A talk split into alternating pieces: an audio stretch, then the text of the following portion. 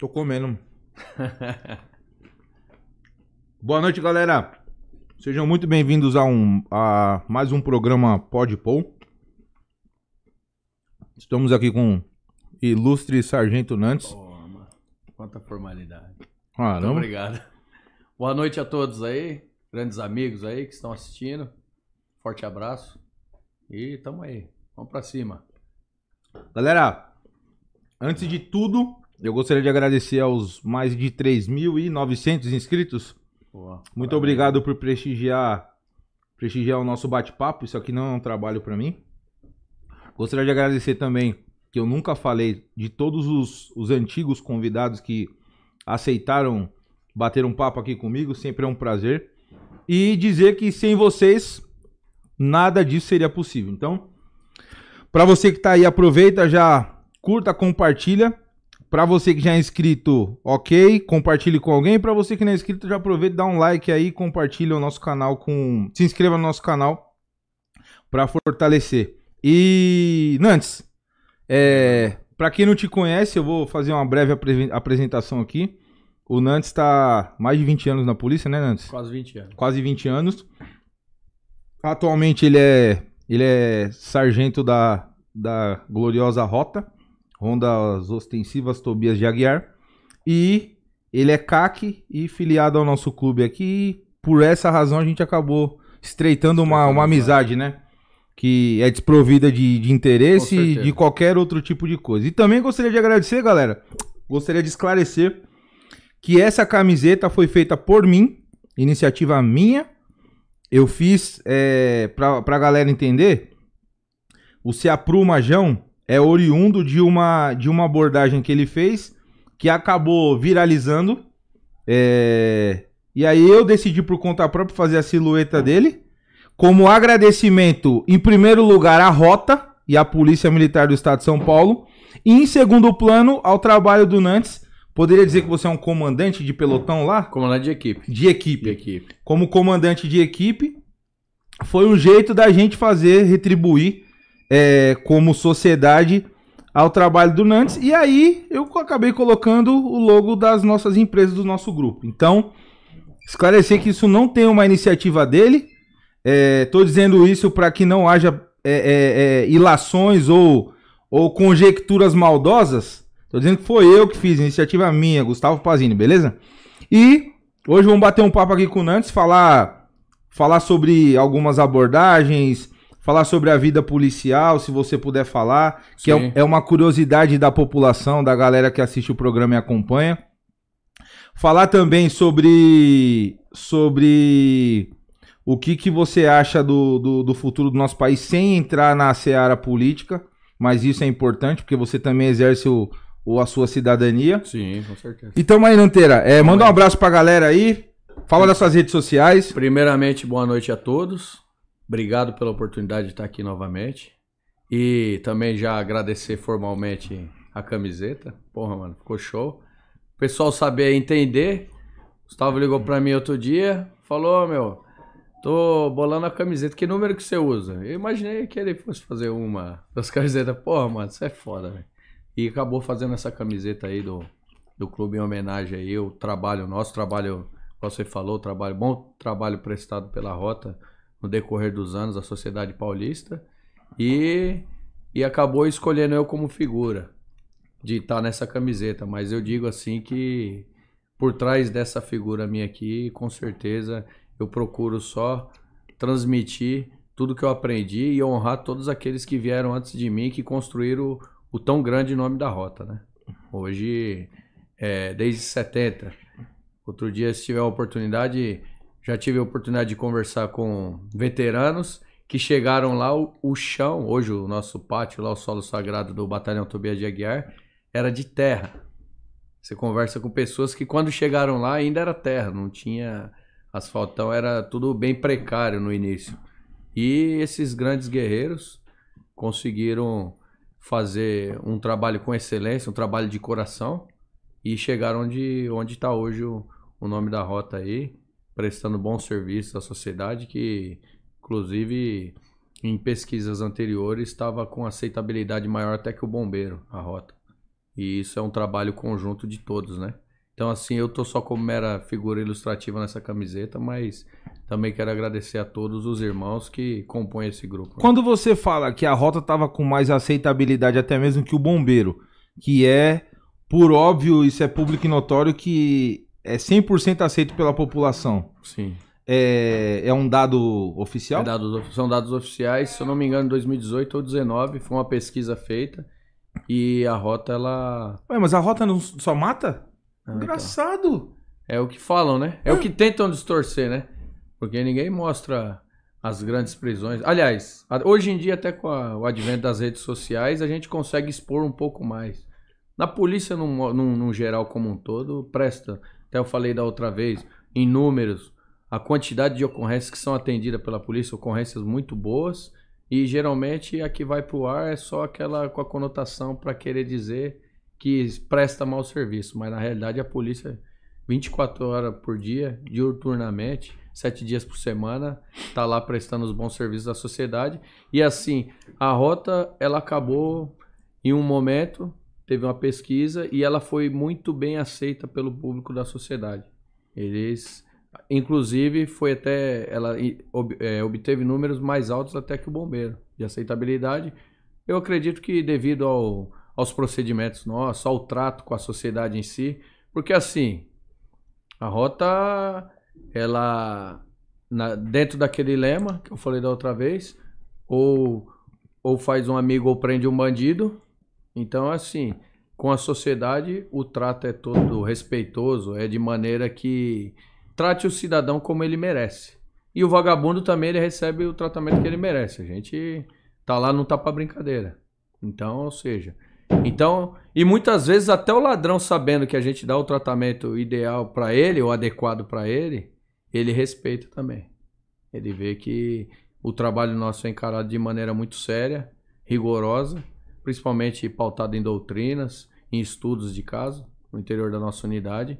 E eu acredito que isso aí é o, é, o sucesso da unidade está ligado a esses estudos, a essa, essa maneira de, de trabalho. Eu, eu fico observando, puta, mano, é aquela abordagem que inclusive gerou esse bordão e também gerou essa camiseta aí que tá fazendo sucesso, que a galera. Pô, todo mundo. Você lembra de Brasília? Só Sim, esclarecer, sim, galera. sim. Contar uma história interessante. Quando eu liguei pro Nantes e perguntei o tamanho, a gente tava com a viagem marcada do do ProArmas, Do pra ProArmas. gente manifestar Sim, sim. lá em favor da- do armamento da população civil de bem. E o Nantes compareceu porque ia ter um reduto de CACs e ele também é CAC. Sim. Aí eu falei pra ele, você vai, vamos, vamos. Aí ele foi antes, você foi acho que um dia antes ou Um no- dia. É, Não, no mesmo você dia? foi um dia antes.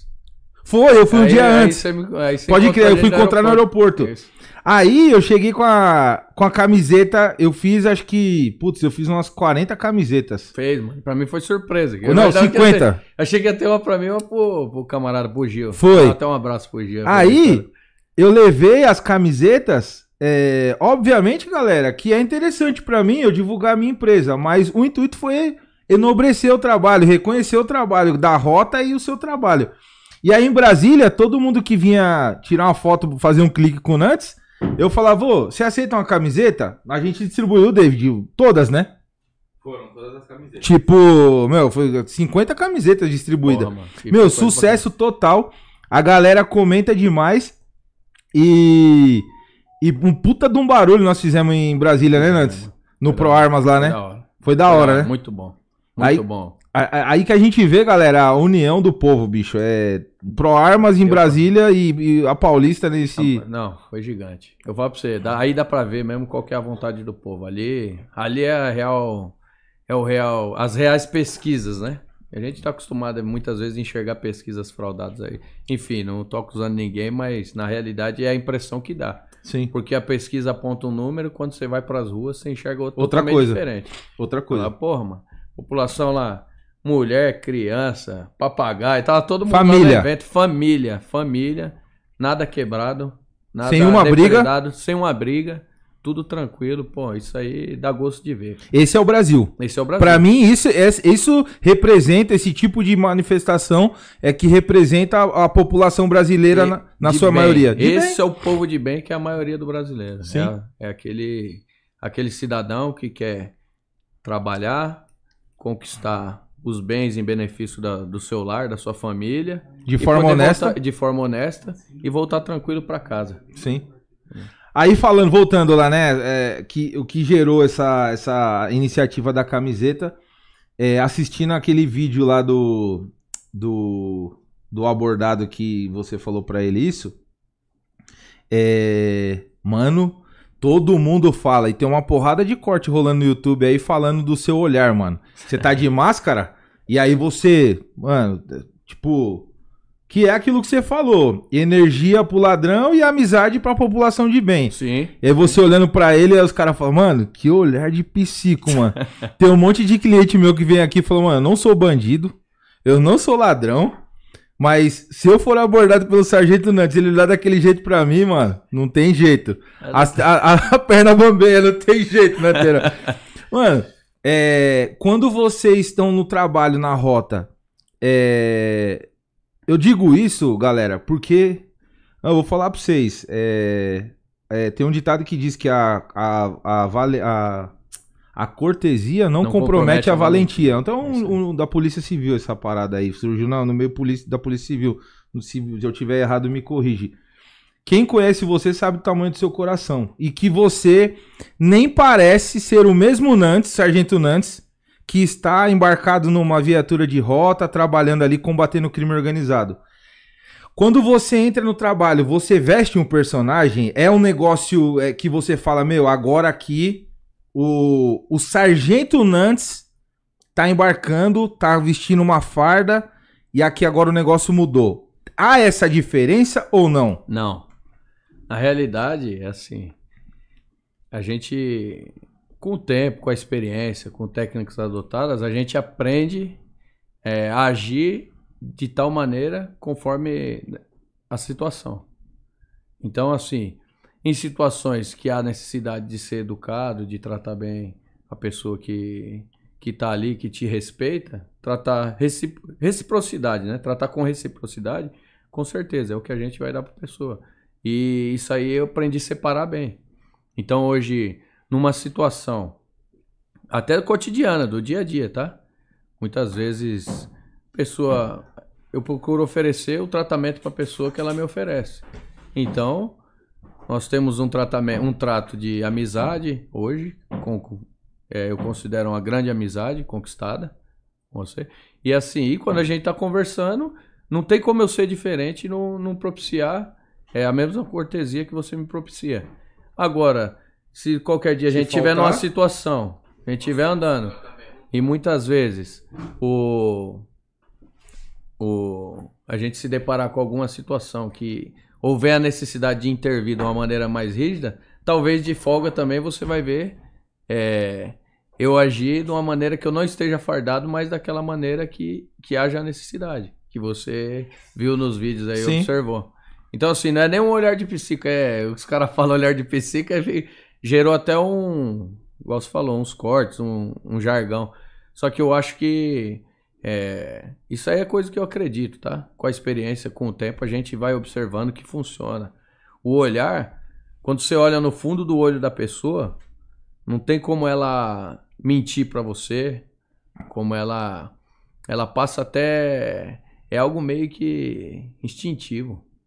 É algo que não dá pra explicar. Mas ali, a partir daquele momento, entra meio que num, numa hipnose, cara. Tem um camarada meu que utiliza essa palavra. É inefável. Inefável. Esse cara eu conheço também. Ele sempre utiliza a palavra, é um cara sábio, muito bom. Cara embaçado. Nanteira, sabe o que eu observo, mano? Olhando, analisando os agentes de segurança pública e como eu disse, eu sou, eu sou um fã e aí a gente se aprofunda no que a gente Sim. admira, né? E essa parada do, da profissão de policial, de operador da segurança pública, eu costumo é, a, a quase chegando à conclusão que é semelhante ao trabalho de um médico. Como assim? O que, que tem a ver? Basicamente, o médico ele não expressa sentimento pelo paciente. Porque esse, é perigoso isso. Sim. É, é- é perigoso você criar expectativa no seu paciente e ele morrer. E aí, meu irmão, você atende pacientes diuturnamente e a possibilidade de morte é diuturna. E aí, se você for chorar por todo mundo que for morrer, você não vai trabalhar. Isso ocorre com o policial? O fato de vocês, por exemplo, serem enérgicos numa abordagem. Uma vez eu fui abordado é, em Santos, Certo. não conhecia nada, e aí, meu, puto, o policial chegou arrepiando. Aí eu falei pra ele depois, na hora oportuna, eu falei, ah, eu não gostei da forma que o senhor chegou e falou, tá? Ele falou, ele falou, vou, ele falou, eu usei esse termo. Eu vou queimar uma vela com o senhor, vem aqui. Vou explicar pro senhor que eu vi que o senhor é um cara legal. Ele falou, meu, seu carro, as características do seu carro é de um caráter geral. O senhor sabe onde o senhor tá entrando? Ele falou, não. Ele falou, ó, tá vendo esse relógio que tá no seu pulso aqui? Tá vendo o seu bem maior que a sua vida? Provavelmente, se entrar perdido aqui, essa favela, é a favela do Pantanal, a favela mais perigosa de Santos. Então, assim, o fato de vocês serem arredios, e depois eu vou entrar até num assunto de uma parada que eu, que eu escutei, Hum. no, do episódio do assalto que você tomou tiro. Galera, você que. Pra você que acompanhou o dia que o Nantes falou que sofreu, sofreu uma tentativa de assalto numa pizzaria e ele trocou tiro com, com os bandidos, eu fiquei sabendo de um detalhe, irmão, que tá re- correlacionado com isso que eu vou falar agora. Vocês ficam arredios, vocês ficam ariscos pelo fato de também temer pela vida, pelo fato também de não esperar o que, que tem ali numa possível abordagem, que a galera acha que vocês são super-heróis, né? Eu até acho às vezes. Sim, sim. E esquecem que vocês têm medo também. Vocês saem pra rua e o, o medo é. Eu, eu acredito que não é possível que vocês não tenham medo. Você acha que isso tem a ver, meu irmão? Ou não? O, o medo, ele é assim, ele é inerente a todo ser humano, né? Porém, temos em dose, vamos, vamos dizer assim, bem dosado. Igual eu já falei outra situação, o medo, geralmente, não tá junto das ações durante uma durante uma situação de risco nossa. O medo, ele é meio que deixado de lado. Eu falo pra você assim, não é não é algo que que acompanha ou que a gente deixa se to- tomar conta de, de nós, entendeu? Porque muitas vezes em situações de risco a gente vai pra cima. A gente é tipo o bicho acuado, mano, vai pra cima. Tô em situação de risco. Teve até uma situação de uma ocorrência nossa que de uma troca de tiro que o coronel falou pra mim, "Meu, mas como que vocês desceram da viatura e e foi pra cima, meu? Eu falei, meu, não sei, sei que a gente foi. O cara armado atirando e a gente atirando. Então, assim, esse medo ele é meio que deixado de lado durante as situações que a gente que a gente tá agindo. Porém, nada que a gente depois não coloca a mão na cabeça e fala, mano, o que que eu fiz? Coisa de maluco mesmo. Isso é movido pela. Você acha que isso é movido pelo, por um idealismo? Pelo idealismo. Pelo, Por dinheiro eu sei que não é. Não, não é. A gente sabe, assim, a população tá cansada de saber. Tô reclamando. Porque, igual eu falei, a gente não reclama a partir do momento que a gente faz o que gosta, o que ama. Mas, assim, em, em relação. Pelo risco que se corre, talvez não seria o ideal. Porém. Não, talvez não é certeza. Assim, não, não é reclamar. Eu sei que você, você tem que tomar um cuidado. É pra você não falar pra mais, mas assim, eu posso falar. É, é, é uma realidade que o policial deveria ganhar mais, ou que ele ganha pouco. É fato. Por uma questão óbvia e lógica. Não tem, não tem opinião envolvido nisso. É lógico. Por quê? Porque existe algo chamado periculosidade, Sim. insalubridade, e vocês E o risco é o altíssimo. risco é altíssimo. É, é, não, tem, não tem essa de falar, não, viu? É, eu entrei aqui porque eu quis, eu tô aqui, tudo bem. Mas é, tava até conversando, cara. É, quando a gente, às vezes, eu te dou uma carona com outros policiais também, isso é, é meu. Aí. Ô, deixa eu dirigir aí. Justamente por isso, mano. Porque. O que vocês estão. Vocês estão na polícia pra quê? Pra defender a sociedade. Pra ser. pois- Lembra que tem um juramento Sim. de servir? Acho Servir que e tem, proteger. Servir e proteger. Por que, que eu não posso servir? Por que, que eu não posso prote- eh, servir o, Não, o, o polícia que tá comigo? Acho que tá faltando essa parada no ser humano, mano. O ser humano precisa aprender que é melhor dar do que receber. Sim, com O ser certeza. humano precisa aprender que é melhor servir do que ser servido. Com certeza. Porque se você dá é porque você tem. É, Se você serve, é porque você pode. é isso mesmo. Tá entendendo, mano? E assim, vou- lembrando disso aí que você até comentou quando eu fui baleado, foi uma das, uma das minhas, dos meus maiores choques, no- choque, eu falo assim, maiores conflitos quando eu fui, quando eu fui alvejado, era, foi quando eu tava no hospital. Por quê? Eu prestei um concurso para entrar na polícia. Até aquele dia que eu fui baleado, eu simplesmente servia. Eu servia, ajudava o cidadão de bem, ajudava uma senhora a atravessar a rua, entrava numa casa, resolvia o problema de uma briga de casal, que na época eu trabalhava na, na RP, no- na viatura que atende o 90.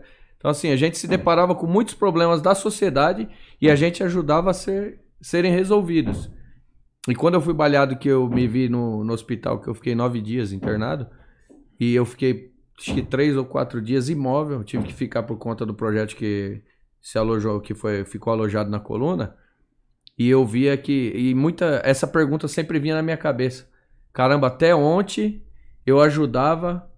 Eu ajudava todo mundo. E hoje, até para eu poder pegar um copo d'água, eu dependo dos outros.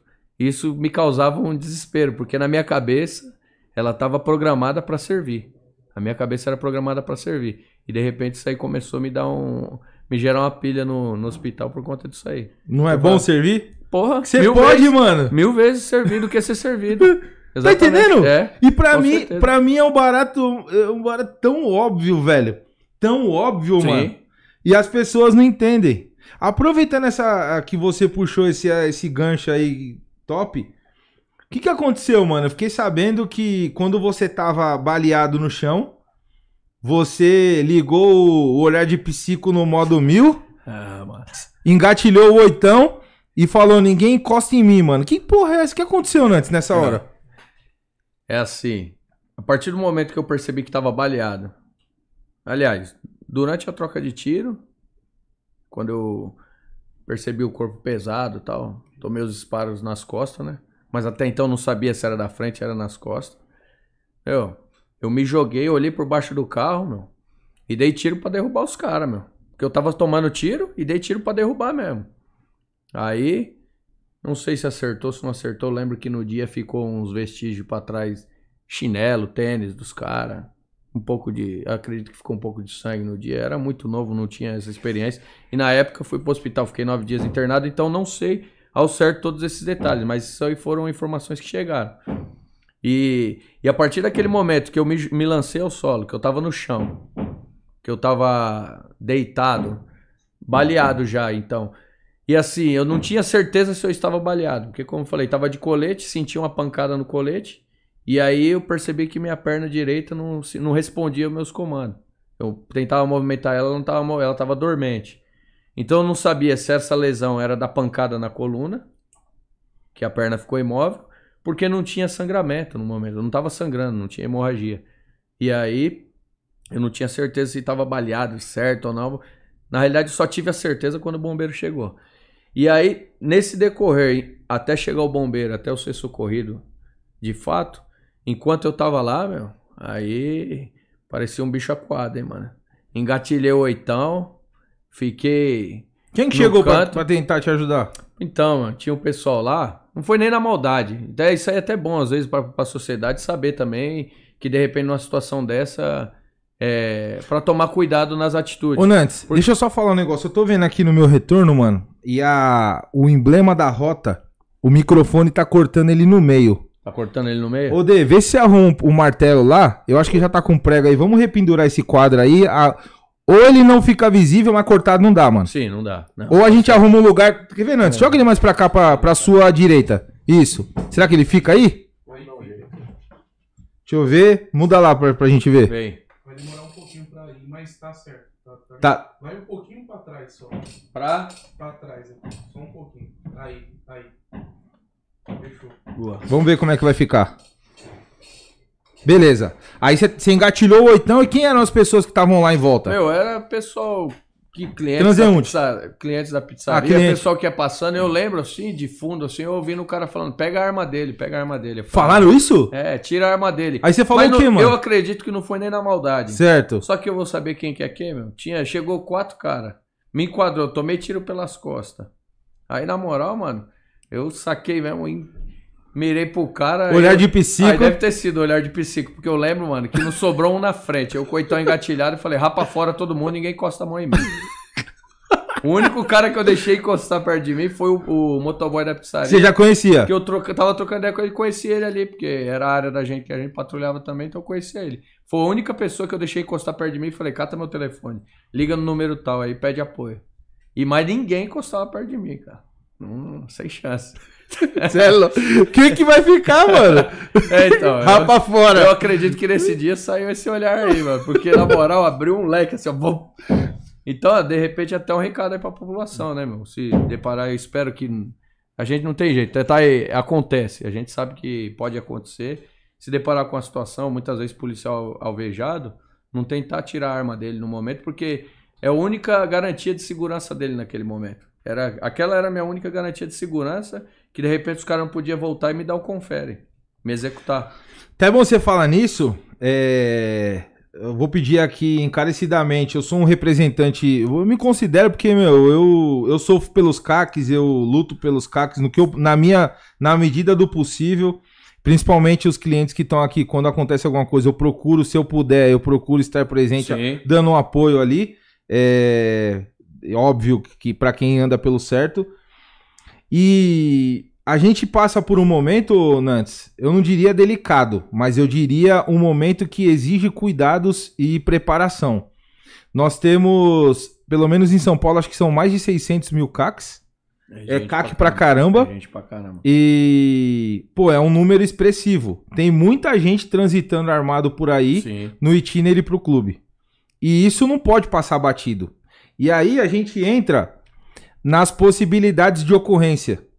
Exemplo, o cara que tá se deslocando, ele é abordado no trânsito, o ladrão fala pra ele, vai meu, me dá sua arma aí. Ele vai ter que defender o próprio acervo e em segundo plano defender a própria vida. É... E aí a gente entra, cara, um pouquinho na, na- no cotidiano do policial. Por quê? Porque a ferramenta do policial é uma arma de fogo. Uma arma de fogo. E a do CAC, naquele caso em concreto, naquele caso específico, é também uma É, arma, também de, é fogo. É, e por que, que eu tô falando que isso tem a ver com a parada de você falar. Inclusive, nessa situação de roubo aí, muitas vezes ele pode. Que é o que o marginal vai pensar, que assim, o bandido na cabeça dele não entrou ainda. Que o cidadão civil anda armado. Se ele deparar Perfeito. com o cara armado, Ele vai ele achar? vai achar que é polícia. E, infelizmente, estamos vivendo em dias que, se o polícia não estiver muito atento, ele pode ser executado. Porque a partir do momento que é identificada a arma, Tchau. o ladrão não pergunta quem que é, se é atirador. Não, o cara vai atirar, meu. Então, é até uma situação que o cara tem que estar andando... Atento. atenta- atenção redobrada para Isso. Porque muitas vezes ele pode tá estar... Onde eu quero chegar? Pra você entender. É, imagina, vamos criar uma situação hipotética. É, o, o CAC tá indo o itinerário pro pro, clube, pro clube de moto, certo? tendo em vista que não há não há exigência ou previsão legal do veículo que ele tem Sim. que pode ser de ônibus, de, ônibus, Uber. moto, de carro, de moto. Sim. E aí ele é abordado, tem a janela de oportunidade para ele se defender, ele alveja o ladrão, o ladrão fica no chão, no solo, por óbvio, ele distancia o armamento do ladrão Sim. E ele fica aguardando o reforço policial para tomar as devidas legais. Beleza? Beleza. E aí a gente entra numa numa numa parte perigosa, que é o cara coldreia, aliás, coldreia ou para quem não usa coldre, ele vela a arma ou ele não vela a arma? E onde eu quero chegar? É perigoso para quem não é policial e não tem essa malícia e o CAC não tem antes. Sim. acredito. Esse momento, se é que vocês estão me entendendo. Entendi, Porque claramente. pode passar alguém, pode passar uma outra, um outro policial. E aí, o que, que o policial precisa. O que, que o policial vai enxergar ali? Que o CAC é o bandido? E alvejá-lo? Tá entendendo onde eu quero entendi, chegar? eu entendi. O que, que você aconselha, meu irmão, num caso desse, por exemplo, para um CAC que Que se sofre. envolveu numa ocorrência Isso. no, no itinerário do clube. Ele, Assim, ó. ele guarda a arma, ele não guarda. Primeiro ponto. Primeiro ponto. Ah, no- nos cursos aí, principalmente de treinamento aí, até para os civis, aquela análise. Ele se envolveu no confronto, conseguiu alvejar o indivíduo. Ele vai fazer uma varredura do local para ver se não há mais risco, mais perigo iminente que possam abatê-lo. Ele fez essa varredura, percebeu que está tranquilo, fez o afastamento do armamento do, do indivíduo. Beleza? Ele vai procurar um abrigo. O interessante é que ele procure um abrigo. O que, que é um abrigo seguro? É, num caso concreto desse, Nantes, costas pra parede. É, costa pra parede, uma atrás de um poste. E ele vai passar a ligar um 90. Ele vai informar que acabou de se envolver. Pede ajuda para alguém que tá passando? Pode ser. Só que um detalhe que ele tem que, que frisar bastante, que é importante, principalmente para as viaturas que estão no entorno, que vão ouvir lá no rádio lá, para chegar e ter cautela, é o quê? Ele informar características de como ele está, que ele acabou de se envolver. Por quê? Que ele vai estar num local tal. Justamente porque muitas vezes ele pode estar com a arma dele na mão e a viatura que está chegando não saber. E ele se assustar. É isso. Ele levar a arma na direção da viatura. Então, sabendo da, já das características, com certeza, quando as viaturas chegar, ele vai ser abordado. Ele tem que ter essa, essa, essa consciência também. Vão pedir para ele largar a arma. E ele tem que ter essa consciência de saber se ele tiver com a arma na mão ainda. Ele vai largar a arma dele, tentar se identificar o mais, breve, o mais breve possível, falar, ó, sou atirador, sou colecionador, eu tô a caminho do clube, o cara tentou me roubar aqui, tentou, disparou contra mim, muitas vezes ele pode estar tá ferido também, a gente não sabe, no confronto, o marginal pode ter alvejado ele também. Então, assim, mas é ao máximo ele deixar transparente de quem que ele é, ele se identificar para que as viaturas que cheguem na sequência possam resolver a, a, a, situação da melhor maneira possível que tenha um, um, bom desfecho. Um desfecho aceitável. Galera, perceberam aí a dica? Isso é o. Putz, perti... top. Top. Procura, procure um abrigo. Aliás, primeiro, é, separe a arma do. Faça a varredura. Pra ver agressor... se não tem mais agressores. Isso. Porque o cara pode estar em mais de, de um ou dois, aí na hora que ele vai pegar, ele pode ser alvejado. Então faz uma varredura antes, analisa. Vê se não tem mais marginais junto, mais pessoas armadas. Perfeito. Igual na situação que eu fui baleado, tinha quatro caras. Você não esperava que vinha um, tiro, um disparo das costas, né? Sim. Outra coisa, é, é que isso é, acho que é, é subjetivo, né? Depende de ca, caso, a, caso a caso. É, permaneça ou fico, por exemplo, no veículo. Se eu, der, se eu efetuar os disparos de dentro de um veículo, alvejar o bandido, eu vi que ele caiu. E aí tem aquela pergunta: Todos os clientes me perguntam: Pazini, eu fico ou eu vou embora? O que, que é melhor se fazer? Gostaria de saber a sua, a sua opinião acerca disso em se tratando de um CAC na condição de atirador desportivo. É assim, meu, tudo. A gente tá trabalhando situações hipotéticas. Tá? Tudo é. Meu, imagina que ele tá numa. numa região é, periférica que possa chegar mais marginais em reforço daquele. Ou ele está numa situação que. Da periferia, que não só da periferia, mas em uma situação de minoridade. Ele está em minoria. Ele, ele tá. Ele não tem. A, os bandidos estão em superioridade numérica. Ele está sozinho e tem veio cinco caras roubar ele. Ele conseguiu alvejar um ou dois. Ele se afasta do local. Ele não vai ficar lá, é óbvio, porque. Mas se afasta num período que ele esteja seguro é procurar um abrigo. Da mesma maneira, esse procurar um abrigo, ele pode ser de uma maneira próxima, ali no local mesmo, no sítio dos fatos, no entorno ali, atrás de um poste, atrás de uma mureta, no local escuro, costa para a parede, ou como também pode ser no, meu, uma distância de 600 metros, um quilômetro, ele sair do local, principalmente, que eu tô falando, estamos colocando situações hipotéticas. Uma situação que tem cinco caras, veio duas, três motos roubar o cara. Ele tem que sair do local, senão é capaz dos outros caras alvejar ele, acabar a munição dele. Então ele sai, só que assim, ele sai até um local seguro e aí faz a ligação. Informa a situação, passa o endereço, ó. Me envolvi numa situação é, agora, tentaram me roubar, o marginal atirou contra mim, eu tirei contra ele. E agora eu tô em tal lugar e o cara tá caído em tal lugar. Tem mais tantos, os, características, se puder passar, meu, tem mais. Tem mais três caras, um de azul, um de vermelho, um de boné, um de touca. Enfim, passar o, o máximo de informações que de repente ele conseguir colher e passar. E, mais uma vez, passar informações dele, onde ele tá e passar, ó, eu tô no carro tal, eu sou, tô com a roupa tal, enfim, e passar todas as características. Se ele estiver num local seguro, meu, que tenha bastante pessoas, o ideal até que de repente ele velhe a arma. Ele tá seguro aqui, tá seguro, fica atento, mas tá seguro, velhe a arma. Pra não ter aquela exposição de, de chegar, como eu falei, de chegar a viatura e deparar e, e ter meio que uma, uma situação inusitada aí, inesperada. Top. Topzera. É, eu tô fazendo essas perguntas porque é, muita gente. Eu tenho, tô tendo bastante convidado é, policial e a galera, os cacos, falou: "Ô, meu, pergunta isso, pergunta aquilo. E ninguém melhor que vocês que representam dia a dia, né, a polícia ostensiva, que principalmente da rota que, que sai é, é, na captura, né? A zero por hora. Aí, mas...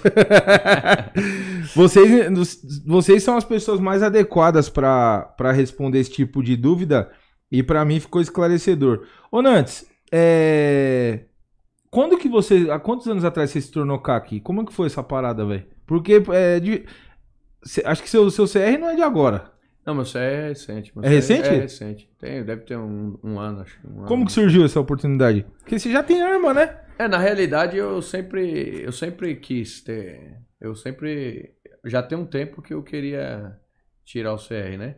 Só que aí com o advento do- dos novos, dos novos Decretos. decretos e tal, e assim, Inclusive, mandar um abraço aí pro nosso presidente Jair Messias Bolsonaro. boa. Aqui é Bolsonaro, não tenho vergonha de Bolsonaro, falar, não. É, a, gente, a gente tá com um homem aí. Peraí, deixa eu só mostrar isso aqui É. pra câmera aqui. isso aqui ficou da hora, isso aqui eu tenho um, hein, mano. E assim, com os decretos foi editado novas, novas normas na- nas instituições, com um número mais limitado de nas instituições policial militar. Inclusive conversei com com o policial federal esses dias, eles têm números parecidos de, de limite de armas. E assim, meu, eu sou apaixonado por arma, né, meu? Se eu Você? puder- Se eu puder, eu tenho. Manteira vidrado. Eu, arma, mano, se eu puder, eu tinha uma de cada, do mundo. E assim, aí dentro dos limites, a gente sabe que pro CAC tem um limite bem maior, pro colecionador, pro, pro próprio atirador. E pro caçador tem um limite maior do o número do acervo. E aí foi por conta mais de, de quantidade, né? Quantidade e qualidade também. Na época não. Hoje tem autorização, mas na época não era autorizado fuzil. E a gente. Eu gosto do, do tiro desportivo aí, você tá ligado? E pra gente eu sempre tô treinando. E assim, aí acabei me ligando ao meio. Você vê que engraçado, né? É, engraçado beirando a injustiça. Aliás, injusto. Eu posso falar. O policial que utiliza a ferramenta, a sua ferramenta principal de trabalho primária é a arma e ele não tem acesso através da prerrogativa de agente de segurança pública A comprar o armamento que um cidadão de bem civil comum tem. Caralho! Sim. Não tô entendendo, mano. Tem uns baratos que eu não entendo, Nantes. Cara, se o governo, o governo, o Estado, falando do Estado Brasil, Certo. que a gente tá falando de Constituição, regra, sim, sim, sim. princípios. Cara, se ele, se ele confia num cidadão pra, pra garantir um dos direitos fundamentais da gente, que é a segurança, ele não dá condição, porque hoje o policial ele tem muito pouco treinamento prático de tiro. Isso é fato. Não é reclamação, tá? É fato. É o que ocorre. E por que, que eu tô falando que eu, eu, eu avalio que é pouco? Porque eu, por exemplo, dou 50 tiros por semana. O polícia militar, acho que ele dá 50 por ano. Isso é oficial. E o que, que eu quero dizer? Já, Tirando os que tá igual eu, né, mano? Sempre tá treinando. não, tem alguns casos a parte que a gente sempre tá treinando. não, você, mas você tá treinando como CAC. Sim, como? É, Eu, sim. eu não tô falando Sim, disso. entendi. Porque pra você treinar Entendi. como CAC, você tira do seu bolso. Sim. Ou você tem uma verba específica pra isso. Não. É aí que eu tô falando. Aí quer dizer, o Estado, ele nem, nem, nem dá a condição pro. Ô Guto, pode entrar aí, entra aí. Pega a cadeira aí, senta aí um pouquinho com a gente. Nós estamos aqui com. Olha quem tá aqui, ó. Entra aqui, meu irmão. Ó. Aqui tem câmera, aqui tem câmera, aqui, ó. E aí? E aí, Pazini? Grande amigo, Percy. Peraí, Percy. Pela ordem, mano? Arthur Shelby. Tamo junto. Ô? Ô, senta ali, mano. Ô, ô, Gu, arruma mais cadeira aí. Aqui é zica, já passou por baixo, já. Não, não. doutor, Ei, pega a cadeira pro doutor aí pra ele sentar aqui com a gente. Doutora também. Vem aqui, é um prazer. Realizei o sonho de dar Não, vocês Seja bem-vindo aí. 47 aqui. É o quê? Tem pô. 47, pelo Tem. amor de Deus. Tamo, tamo à frente. É o único clube do Brasil. Pega uma pra que tem doutora lá. AK-47. Ela sentar com a gente aqui. Aqui, ó, tem uma aqui, ó. Dá pra tirar essa mochila? Eu acho que. Será que aqui vai pegar também? Não sei. Vê, deixa eu ver o retorno aqui. Não tá pegando. Como é que a gente faz? Vamos ajustar? Peraí, peraí. O, o Tim Maia, nós temos só per, personagem ilustre. O Tim Maia, aqui é a Rita Cadillac. Puta, O merda. Rita pede back, né? Puta, agora, agora deu uma esquentada. Deixa eu- Opa, aqui não é o controle do ar, não. É. Já pulei aqui.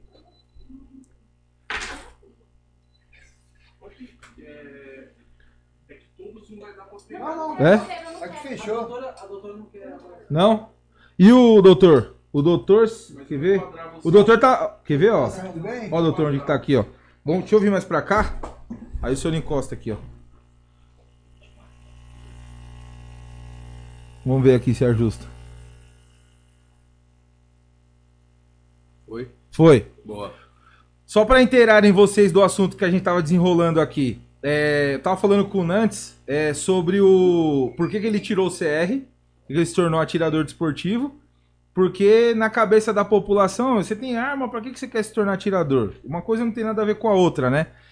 Mas é, o Nantes falou que foi por conta do acesso a algumas armas que, após o advento Bolsonaro, através de alguns decretos, ele liberou o que não era permitido.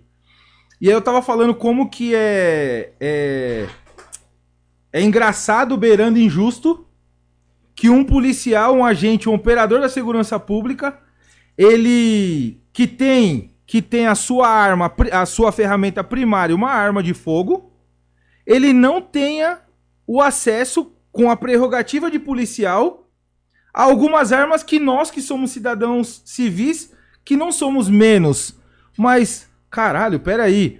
O, o policial ele tem que ser o primeiro a ter acesso a tudo que há de melhor no mercado. Tá entendendo meu raciocínio, doutor? Sim, sim, sentido. E aí ele precisa, ele precisa se infiltrar numa, numa categoria que é tem a maioria esmagadora de civis pra poder ter acesso. Caralho, tá tudo errado, mano. Que ele, que ele não poderia ter enquanto Puxa o microfone aí, Percy. Hoje, hoje assim, Tá, pela norma, inclusive tá saindo algumas outras edições, nas portarias da PM, hoje a gente já tem acesso, tá? Mas, o que eu falei, o limite é bem menor. Então, do quê? O limite. Não vou falar em números aqui pra gente Não, não, pra tranquilo. manter. Mas o limite é menor. Hoje, o principal. No início, igual eu falei, meu desejo era por conta do acesso a outros armamentos que não permitiam. A norma não permitia. Hoje, a norma já permite o acesso, porém a quantidade nossa é reduzida em comparação à quantidade do CAC. Então, assim, hoje eu tenho armas no meu acervo da polícia e tenho no meu acervo do exército, registrado no exército. Então hoje, hoje, por exemplo, um policial com a prerrogativa de policial, ele pode adquirir Sim. os armamentos Tá que os saindo algumas outras atualizações na norma, mas sim. Os Tá. armamentos que o, o CAC, que antes não tinha. Não, não quero entrar em detalhe, que é como o Percy me ensinou ali. Falei. Eh, Você gosta de linguiça? Eu falei, gosto. Ele falou, não tô te zoando não, mano. É. Aí ele falou assim, mas você quer saber como que é feita a linguiça? Não, então é isso mesmo. É isso Certo? aí, é isso aí. Sinceramente, Tem coisa que você não tem que Não saber. tem, né? Não, às vezes é melhor, às vezes é mais adequado não saber, porque linguiça, quem conhece linguiça, velho, irmão, na moral, velho, vai até papelão, não, não. Mas vai umas coisas que você não quer pensar nisso quando você vai degustar uma linguiça. Então tem coisa que é melhor não saber. Percy, se apresenta aí, puxa mais um, puxa um pouquinho o microfone. Gostaria de apresentar aqui. Apresenta aí, meu irmão, pra Ô galera. galera, eu sou o Percy Wild, eu não sou nada, sou um, vac- sou um patetão igual vocês. Quem eu sou? Eu sou uma pessoa que quer te incentivar a sair da bolha, irmão. Porque somos maioria, somos cidadãos de bem, nós lutamos pela família, por muitos dos valores que são. que, que vieram a nós graças à, à religiosidade, aos ensinamentos judaicos cristãos. E eu gostaria que você rompesse a bolha, porque nós somos uma maioria silenciosa. E a minoria, a minoria é muito barulhenta, não é? Barulhenta. Então eu, sou, eu sou um patetão, eu sou um de vocês. Eu, as coisas que eu faço são para incentivar você. Eu não sou herói de ninguém, não quero ser herói de ninguém, não, não, não sou político. Eu não sou nada. Eu tenho a minha pagininha no Instagram que vira e mexe e derruba. Qual que é? Tô na terceira. É Percy Wild 3. É Percy Wild. P Papa Eco Romeo Charlie India ou P-E-R-C-I W-I-L-D número 3. Percy Wild 3. É a terceira, eu acho que eu vou chegar até a 27. Eles vão derrubar de novo. Sou transexual, sou porque eu nasci homem, eu me sinto mulher. Prova que não. Prova. Sou transexual, eu, eu sinto que eu sou mulher. E esse sou eu. Eu só quero incentivar você a romper a bolha, mais nada. Mais nada. Sou apoiador do Bolsonaro, não apenas do Bolsonaro, da boa política. Sou, sou apoiador do, de, de muitas coisas que o, o afegão médio, o cidadão comum, o brasileiro, ele é apoiador. E é, e é isso que eu sou. Eu sou um nada. Eu sou, um, sou uma vírgula no mapa. Seja bem-vindo, meu irmão. Doutor, Eu que agradeço. faça as honras aí. Valeu. Boa noite, pessoal. Meu nome é Bruno Jesus. É, Bem, mais ou menos como o Percy falou, é, sou, sou um cidadão comum que, pô, que luto é, diariamente contra, é, enfim, contra as mazelas, né, da, da sociedade. Então, graças a Deus, tive a oportunidade é, de me inteirar na política desde 2013, é, onde eu conheci o Eduardo Bolsonaro, pude apoiá-lo na sua primeira eleição. Depois tive a oportunidade de, de trabalhar com o deputado Gil Diniz, como advogado ali, como assessor parlamentar. É, já não estou mais no gabinete desde março né, desse ano, mas ainda é, o apoio juridicamente. É, ultimamente, a gente, a gente teve uma, uma grande missão aí que foi caçar o pessoal que, é, que cometeu aquele ato terrorista na, isso, na estátua do Borba Gato. Tá? Então aquilo foi algo criminoso, terrorista, é assim que tem que ser, que ser chamado. É um incêndio causado por criminosos do lado de um posto de gasolina. Isso, isso poderia gerar é, uma carnificina, porque ali é cheio de, de, de imóveis residenciais, é uma grande avenida, enfim. As pessoas às vezes esquecem até do caso do Edi Guimarães. Edi Guimarães é uma senhora de BH, era uma senhora né, que, que faleceu. Em 2019, dentro de um circular, um ônibus indo ao trabalho para sustentar seus oito filhos, é, teve o seu ônibus parado no trânsito, por quê? Porque incendiários, terroristas colocaram fogo em, em aproximadamente 200 pneus na Avenida Antônio Carlos, em Belo Horizonte. Ela inalou fumaça tóxica e veio óbito. Ou seja, será que queremos isso para o São Paulo, para o Brasil? Para o Brasil? Acho que não, né? Enfim, é, essa é uma das lutas, a gente tem lutado diariamente aí, é, em, várias, em várias frentes, várias causas. E estou agradecido de participar é, desse, desse, desse cast, né?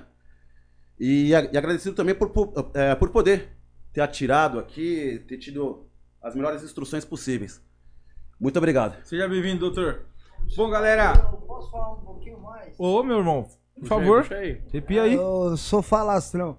Sou, eu conheço o Dr. Jesus há quantos anos, doutor? Desde 2004, né? Desde 2004, dá 17 anos, são pelas contas, acho que 17 anos. A gente serviu o exército juntos e vira mexe, somos amigos. É, você vê, né? Se você é jovem, aliste-se e queira servir, porque você, além das instruções que você tem na caserna, você leva muitos amigos.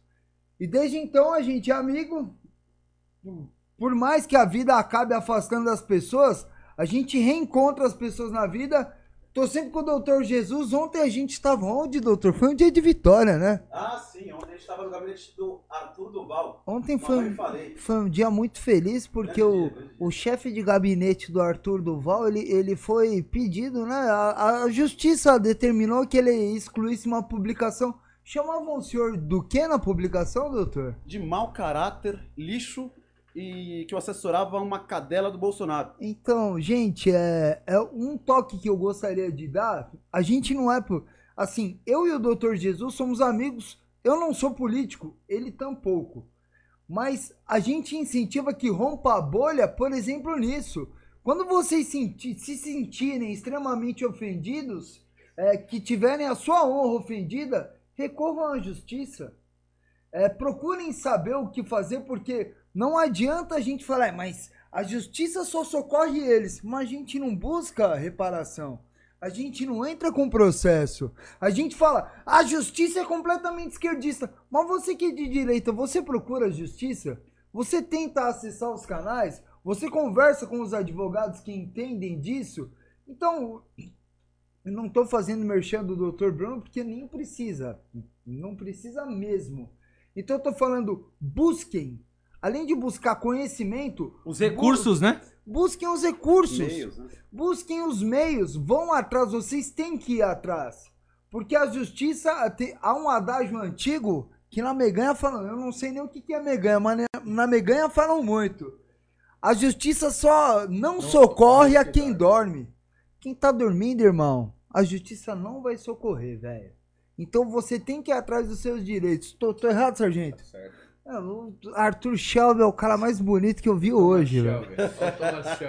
Ó, hoje eu estou perdidamente apaixonado, mas não vou falar nada. Muito obrigado, viu? Bom, voltando aqui, fiquem à vontade, tá? Fiquem aí. Vamos, vamos bater um papo aqui. Posso comer. Ô, meu irmão, pelo amor de Deus. Ô, ô Dê, vê mais. Não, não, Toma, toma um energéticozinho. doutor. Toma. Manda, manda, manda três. Quer mais um? O que tem aqui? Fica à vontade, meu irmão. Tá Vê bom. quatro aí, quatro. Bom, então é. Oi? Tira a blusa? Ô, fica à vontade, doutor. Quer que aumente o ar aí? Tá tranquilo o ar? Não, tá bem, senhor. Tá bom? Ah, ótimo. Eu sou mais do que eu mereço. Então, Lanteira, é... tá entendendo o meu ponto de, de, de, de raciocínio? É, Inclusive, ô, agora que eu lembrei. A, entre aspas, a cadela do Bolsonaro é o Gil Diniz? Isso, isso. Mano, aproveitar. Né? Vai, Eu e depois vai, você. Aproveitar e convidar o deputado estadual Gil Diniz. É, o conheci, tive a oportunidade de conhecer pessoalmente em Brasília. Foi um prazer. A gente combinou um churrasco, o senhor tá devendo um churrasco aqui. E a gente dá uns tirinhos, né? Ele é caco. Gil, Caque. Gil é caque. Gil tem uma. Mano, tem que vir aqui. O Gil, só quem conhece de perto sabe a história Nobre. dele. Sabe da história dele, história de vida. Meu, o cara é sensacional. mano. Ele temporário. Pô, não, você tá ligado. Carteiro reaço, embaçado. Um abraço, Gil. Abençoe, mano. Pode deixar. Então, é, você tá entendendo que é antagônico essa parada? Vocês que são agentes de segurança pública, que tem a ferramenta como arma, vocês deveriam ser os primeiros a receber a, prim- a tecnologia quando chega. Vocês, isso como, não tô falando instituição, tá? Sim, sim. Tô falando policial, o policial De folga. Policial de sua folga. Vocês deveriam ter acesso a esse tipo de coisa. O recurso deveria ser primário pra vocês, manda. Vou fazer uma pergunta. Você sabe qual é a, a dificuldade para você ter um taser? Saber que você, enquanto cidadão, sargento, o senhor pode andar com um taser? Com taser não. Taser em si, o Taser, taser, tem aquela máquina de choque. Pode andar com uma 40? Pode, né? Como enquanto policial militar, uma 9mm. Mas não pode andar com um taser. É uma arma que não. Ela vai. ela Não tem letalidade não se não- se não for utilizada com ela- abuso. Menor potencial de letal. É não letal, né? É, na realidade é semi-letal, né? Semi-letal? Ela é considerada semi-letal Quem porque- entende, entende, né, mano? É porque ela pode ocasionar a morte de Se você segurar uma um pessoa que tem problema cardíaco. cardíaco, alguma coisa. Ela pode ocasionar. Então ela é semi-letal. Tá. São, usados, mas. Mas, mas- assim, a chance de causar letalidade é bem menor do que qualquer outro. Então você vê a disparidade das coisas. Parece que no mundo, hoje a gente vive uma valorização e uma desvalorização das coisas que é gigantesca. De forma invertida. O o cara, um, um Mike, um policial militar não pode andar com uma taser, mas pode andar com uma arma. É, é tipo, não, não faz sentido. Parece até que tem interesse, conflito de interesse, interesse comercial nessas paradas, né, mano? Ah, mano. É difícil. Tá entendendo? Não, não, eu não vou nem falar de vacina. não, pelo amor de Deus. Deus, Não vamos derrubar a porra do canal. derrubar o canal, cara. Não faz. Então, tá entendendo o que, eu- o que eu acho que é. Pô, velho, é tão fácil de resolver as coisas e as coisas parecem tão difíceis, porque parece que as pessoas querem vender que as coisas são impossíveis e difíceis, Sim. as coisas tão óbvias, tá ligado? Então, assim, é. é- a parada do, da quantidade de disparos. Mano, quanto. Na média, na média, quantos disparos efetua um CAC por mês, cara? Muito! Óbvio, aí vão falar, ah, mas é caro. Mas, meu, um policial hoje, se ele quiser efetuar, efetuar alguns disparos para treinamento, que eu acho que é super pertinente, ele tem. Ele não tem, você tem que pagar, não tem? Quando você vem aqui, você não tem que pagar? Sim, sim. Tá entendendo? É, o policial, ele. É de- assim, treina por conta, né? Por É assim, conta. é, eu falo assim, o conhecimento que a gente acaba agregando é. É isso aí, é na folga, é no. Na folga. Infelizmente, assim, da época que eu entrei melhorou muito já. Mas tem mais pra ser melhorado. Mas já melhorou muito da época que eu entrei. Gente trabalhava com um pica-pau, mano. Era um revolvinho lá, um seis munição, tirava uma da câmera. Melhorou muito já. Hoje a gente tem equipamento de ponta que tá chegando, tá entrando. Mas ainda eu concordo com você que tende-se a melhorar mais. E é por isso que. E já deixo claro aqui, tá? Pra você que vai criticar aí. É. É. Vai se fuder. Mas. É. é, a gente tem que, tem que parabenizar a polícia de São Paulo e por que não a do Brasil? Sabe por quê? Que, eu, que eu, eu costumo falar que é a melhor polícia do mundo? Porque, dadas as devidas proporções, dado o de- o recurso escasso que tem, caralho, vocês fazem Desempenho. milagre, mano. Desempenho, Tran. Concorda? Desempenho. Os problemas que a polícia militar lida, sobretudo a de São Paulo, porque é absurdo o tipo de ocorrência que vai atender. Um exemplo, a mãe chama a polícia porque o filho não quer tomar remédio. Mas o despachante, o despachante vai lá e aciona a viatura para ir atender esse tipo de ocorrência. Gente, é a complexidade das coisas e sobretudo e principalmente a Polícia Militar do Estado de São Paulo tem de lidar diariamente é coisa de outro mundo, é, é coisa é de Saturno. Devia vir os carros Cybercops aqui, velho, porque é, é coisa muito difícil. A complexidade das coisas pedem muito, pedem muito e exigem demais, demais, demais, demais. Exatamente. É, eu não consigo. É, pô, a gente. A gente que utiliza carro blindado, eu não consigo me imaginar mais sem utilizar um carro blindado. Sim. E aí eu fico pensando, pô, mano, como que um policial sai preparado pra uma guerra? Porque o policial ele sai preparado pra trocar tiro. É isso aí. Não de que ele. Galera, não que o policial vai dar tiro. Não que ele deseje. que ele goste de dar Não tiro. que ele queira, tenha Que ele- anseio por isso. Perfeito. Mas, ele mas tem que sair Mas ele tem preparado. que sair preparado, senão ele morre. Porque o mundo Não, ele jaz do maligno. É, só mano. tem gente nebulosa na rua. E os lobos estão com a boca aberta aí, É isso. esperando. É isso aí. E aí, meu irmão, como que você tem uma. Você, você é, é- é- é, patrulha numa viatura que, se porventura você tomar um disparo de 380, se for. Vamos falar de agora, falar de balística, né? Se Sim. for ponto ogival, meu irmão, pegar no vidro e no crânio, babau. 380, hein? Que todo mundo fala que é fogo amigo. Cara, é. é tá, tá complicada a situação. Inclusive, fiquei até surpreso esses dias aí. Tava conversando, até mandar um abraço aí, o Rafael do, do Garradop. Moleque nobre, gente boa pra caramba também, imbuído na causa. É, ele falou que chegou, chegou algumas, chegaram algumas viaturas pro Garra blindada, cara. Estão chegando, estão chegando. Aos poucos estão chegando viaturas. Na PM, já, na PM já tem? Na PM tem também. Tipo, tipo no, na rota não Tá. chegou. É, vamos deixar os segredos nossos. Tá. A receita do. A linguiça, a linguiça, Não, a não. linguiça. Fala, vamos linguiça. mudar o termo, salsicha, cara. Salsicha. Assim, é, Beleza? é, É, a mesma É, beleza. A O Nuggets. salsicha Não, é- O Nuggets. aí não. É. Aí de não. linguiça que você vai falar de linguiça aqui o tempo todo, né, parceiro? Sou transexual. Fique claro. Bolsonarista, fala aí. Morto. Já pra quebrar paradigmas aí, né, mano? Extremamente. É extremamente. isso aí, mano. Top. Doutor, quer um, um amendoim, um salgadinho? Não, não, obrigado. Não, não. Cadê o David? Ele não quer. Saiu? Tá, tá precisando dele aí? Qualquer coisa, nós liga pra ele. Tá de boa? Nanteira, é... Fala pra gente aí, meu irmão, é... o que que você... O que que você acha...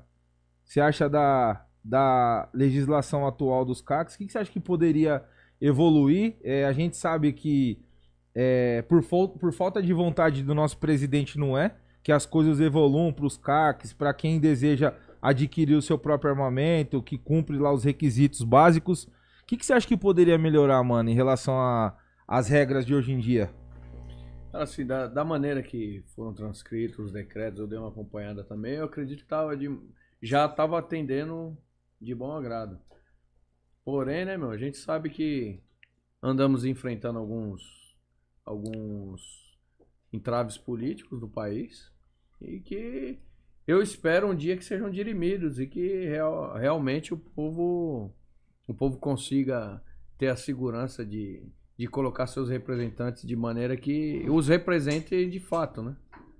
E assim, é, não dá pra gente também entrar em outras searas que eu acho que nesse momento atual que a gente tá vivendo aqui, as pessoas que estão barrando, que a gente sabe quem que é, infelizmente, não sei se por desdém, por birra do, do presidente, é, estão agindo até contra a vontade do povo, que é o que a gente vê aí, igual a gente tava comentando, a gente foi no Pro Armas, cara.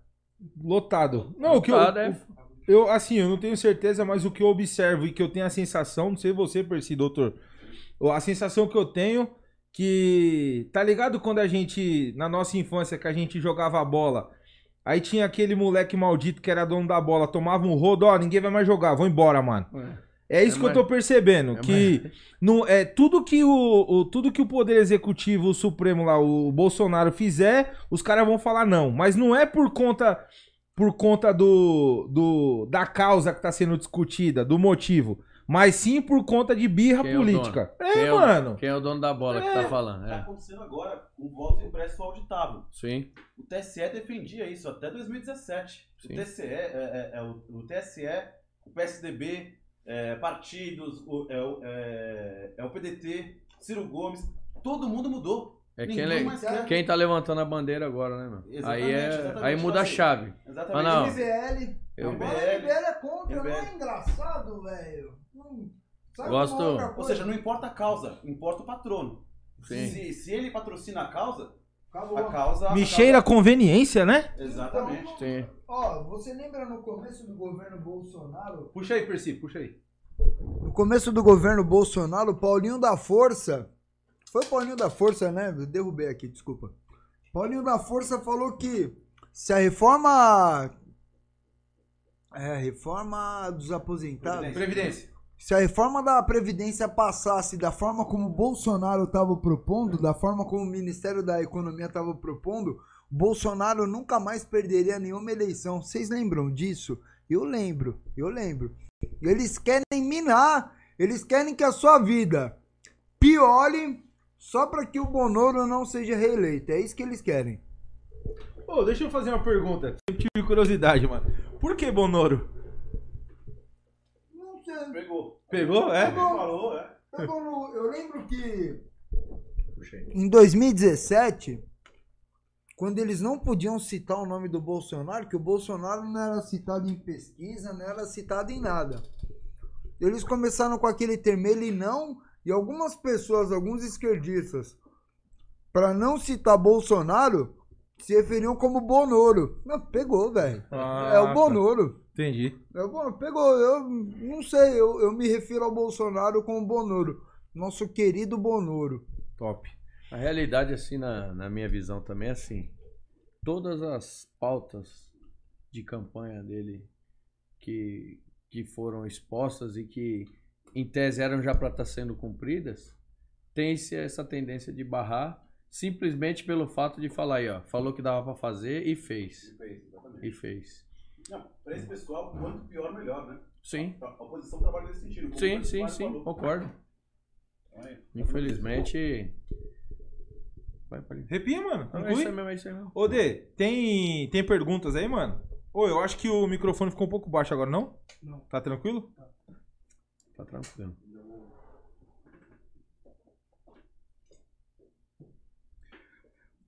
Tá tranquilo? Dá pra... Então, primeira, primeiramente, é, boa, noite, boa noite a todos. Beleza? É, obrigado pela participação aí, todo mundo que tá mandando mensagem, tá tendo bastante interação. Ô, Dê, eu acho que você, esse microfone tá sem áudio. Não, tá com E Pra mim não tá retornando. Eu vou pôr só o retorno pro Tá retornando aqui. Tá pra você? tá, tá. Então sem novidade. Então, beleza. Então, primeiro, boa noite aí a todos, obrigado pela participação. Antes de começar, Pazina, a fazer as perguntas, é, a gente tá fazendo uma promoção que vai começar agora. A gente vai ter o curso de IAT, Instrutor de Armamento e Tiro, agora no mês de agosto, do dia 23 ao dia 30. Os 10 primeiros que mandarem mensagem para o WhatsApp, que é o 5844 3594, vai ter 20% de desconto para fazer o curso de AT, mas é só para os 10 primeiros. Encerrou, os 10 primeiros que mandaram mensagem e fecharem, aí a gente já vai para uma, pra uma outra promoção, beleza? Os nove primeiro, porque você é o primeiro. Ó, então os próximos nove. Bom, vamos lá. Diego Brito falou o seguinte: Nantes é o Capitão Price do Call of Duty. Tá Caramba, podendo, hein? mano? Porra, mano. Ô, um detalhe aí, mano. Esses dias, preciso até mandar um abraço aí ao Felipe. Conheci ele na, no patrulhamento. Ele tem uma página no YouTube, Tenente Almeida. Ele, ele faz edição de jogo. Falou de, de jogo aí do Call of Duty.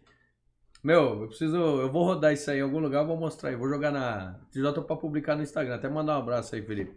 Ele montou um personagem do GTA Pra você, eu vi hoje. idêntico, mano. É? Isso é louco. Ô, louco. No dia ele tirou uma foto minha, ele colocou e agora ele tá jogando e fazendo vídeo com o meu personagem, mano. Caramba. Um abraço mano. aí, Felipe. Depois eu vou publicar lá no Insta lá o Ô, link ô, do Felipe. o link da página dele. Felipe, vou mandar pra você aí. Depois envia pro Sargento Nantes os seus dados de endereço. Eu vou te presentear com uma camiseta do Nantes se você Aí, aceitar, meu irmão. Aí sim. Tá Aí, aí, mano. sim. E tem gente já perguntando no chat quanto que é a camiseta do Nantes. Galera, só procurar aqui o clube, o, a Universidade do Tiro G16. Entre em contato aí através do site www.grupog16.com.br. Vai lá no link do WhatsApp e faça o seu pedido. Ou também pode me chamar no direct que eu já tô respondendo aqui na hora. Beleza. Tá. Qual que é o Instagram da G16 aí, David? É o G16U.T.C. Beleza. Mandou direct e já respondo aqui na hora. Top. É. O Henry, primeiro sargento do exército, Boa. lá de Israel. Caramba. Falou que o irmão dele é seu fanzaço. Tá brincando, mano. É, é, Que ele honra, ele também, ele joga GTA e o nome do personagem é Nantes. Caramba. E aí ele falou que você pode mandar um abraço para o Vitor, que o cara é fanzaço seu. Aí, Vitor, irmão do Sargento Henry, forte abraço, tamo junto. E o Henry aí, ó, vou tentar fazer contato contigo, depois manda o direct aí, manda seus dados aí pro, pro pessoal aqui da G16, que eu vou ver se o Felipe cede uma skin. Ele falou que era exclusivo dele, que só ele ia jogar com essa skin. Mas vai que de repente ele fornece uma pra você aí. Ô, Forte abraço, meu irmão. ô Nanteira, só falar um pouquinho do Henry aqui. O Henry foi até convidado do programa. É, tem uma história bacana. Ele, ele tem nacionalidade israelense e ele foi primeiro sargento. Pega essa, mano. Foi primeiro sargento é, no exército de Israel. Ele serviu mesmo. lá. Top. E hoje ele, ele leciona metodologia israelense de tiro. Ele é instrutor de armamento e tiro. E nós estamos bolando uma viagem para Israel que vai ser religiosa barra, barra bélica. Vou fazer um É curso lá. Vamos ver se você vai nessa, mano. Boa, mano. Tem coragem? Vambora, mano. Top. Top. hora, Depois a gente vai trocar ideia. Vocês também estão Fechou. convidados. Nantes, o Alexandre Dias perguntou o seguinte: Nantes, qual e como é feito o procedimento em abordagem de pessoa portando arma de airsoft? Portando arma de airsoft. Isso. É assim, já abordei algumas vezes. O que, que é interessante? A pessoa tá deslocando, sei lá, pro local de treinamento. O cara pratica, meu, ele vai lá e, e pratica campo de, de em airsoft e tal, as técnicas. Enfim, no deslocamento, o ideal mesmo é que essa arma não, não esteja na, na cintura. É, esteja portando a nota fiscal e que essa arma não esteja na cintura. Por quê? Ela pode muitas vezes ser confundida com a arma real. Então, se o intuito dela é para distração, é para diversão ou para prática de um esporte, que ele leve ela na, na caixinha assim. Não é, ela não existe a real necessidade igual de uma arma de, De fogo. fogo. Real que a gente fala que o cara tem que fazer a segurança do acervo dele. E lembrando também da ponta laranja, né? Exatamente, a ponta laranja. E outro detalhe, ele muitas vezes, agora a gente está falando da abordagem policial. Vamos pensar no outro lado também, que a gente já, tinha, já conversou aqui. Imagina ele sendo abordado por um bandido e o bandido identificar essa arma na cintura dele. Vai confundir muitas vezes ele com o que a gente já falou aqui com o policial e muitas vezes ele pode até ser executado sem nem tomar tiro de graça do vagabundo, sem nem tá, tá sabendo o que tá acontecendo. Então a forma mais segura de transportar essa arma é de repente dentro da caixinha dela, guardada dentro do carro, ou do- da maneira que ele for, na mochila, mas enfim, de uma maneira que seja que não dê a entender que ele está utilizando ela para outro fim a não ser a distração. Boa. A Lu Pinheiro falou o seguinte: o papo tá bom, mas devolva a minha camiseta. a camiseta dela Não chegou pra ela, Não, mano? chegou. Lá em Brasília você deu a camiseta pra ela. E aí eu tinha um outro camarada lá, ela falou, ah, tá bom, pega aí e dá pra ele. Que nós tava lá em Brasília, né? Mas não Falei, chegou outra pra ela? eu te arrumo outra em São Paulo. E até hoje, sem chance. Falei, eu vou pegar com o Gustavo lá. E até hoje, sem chance. Aí tem que mandar uma pra ela. Eu acho que ela mandou mais pra vocês.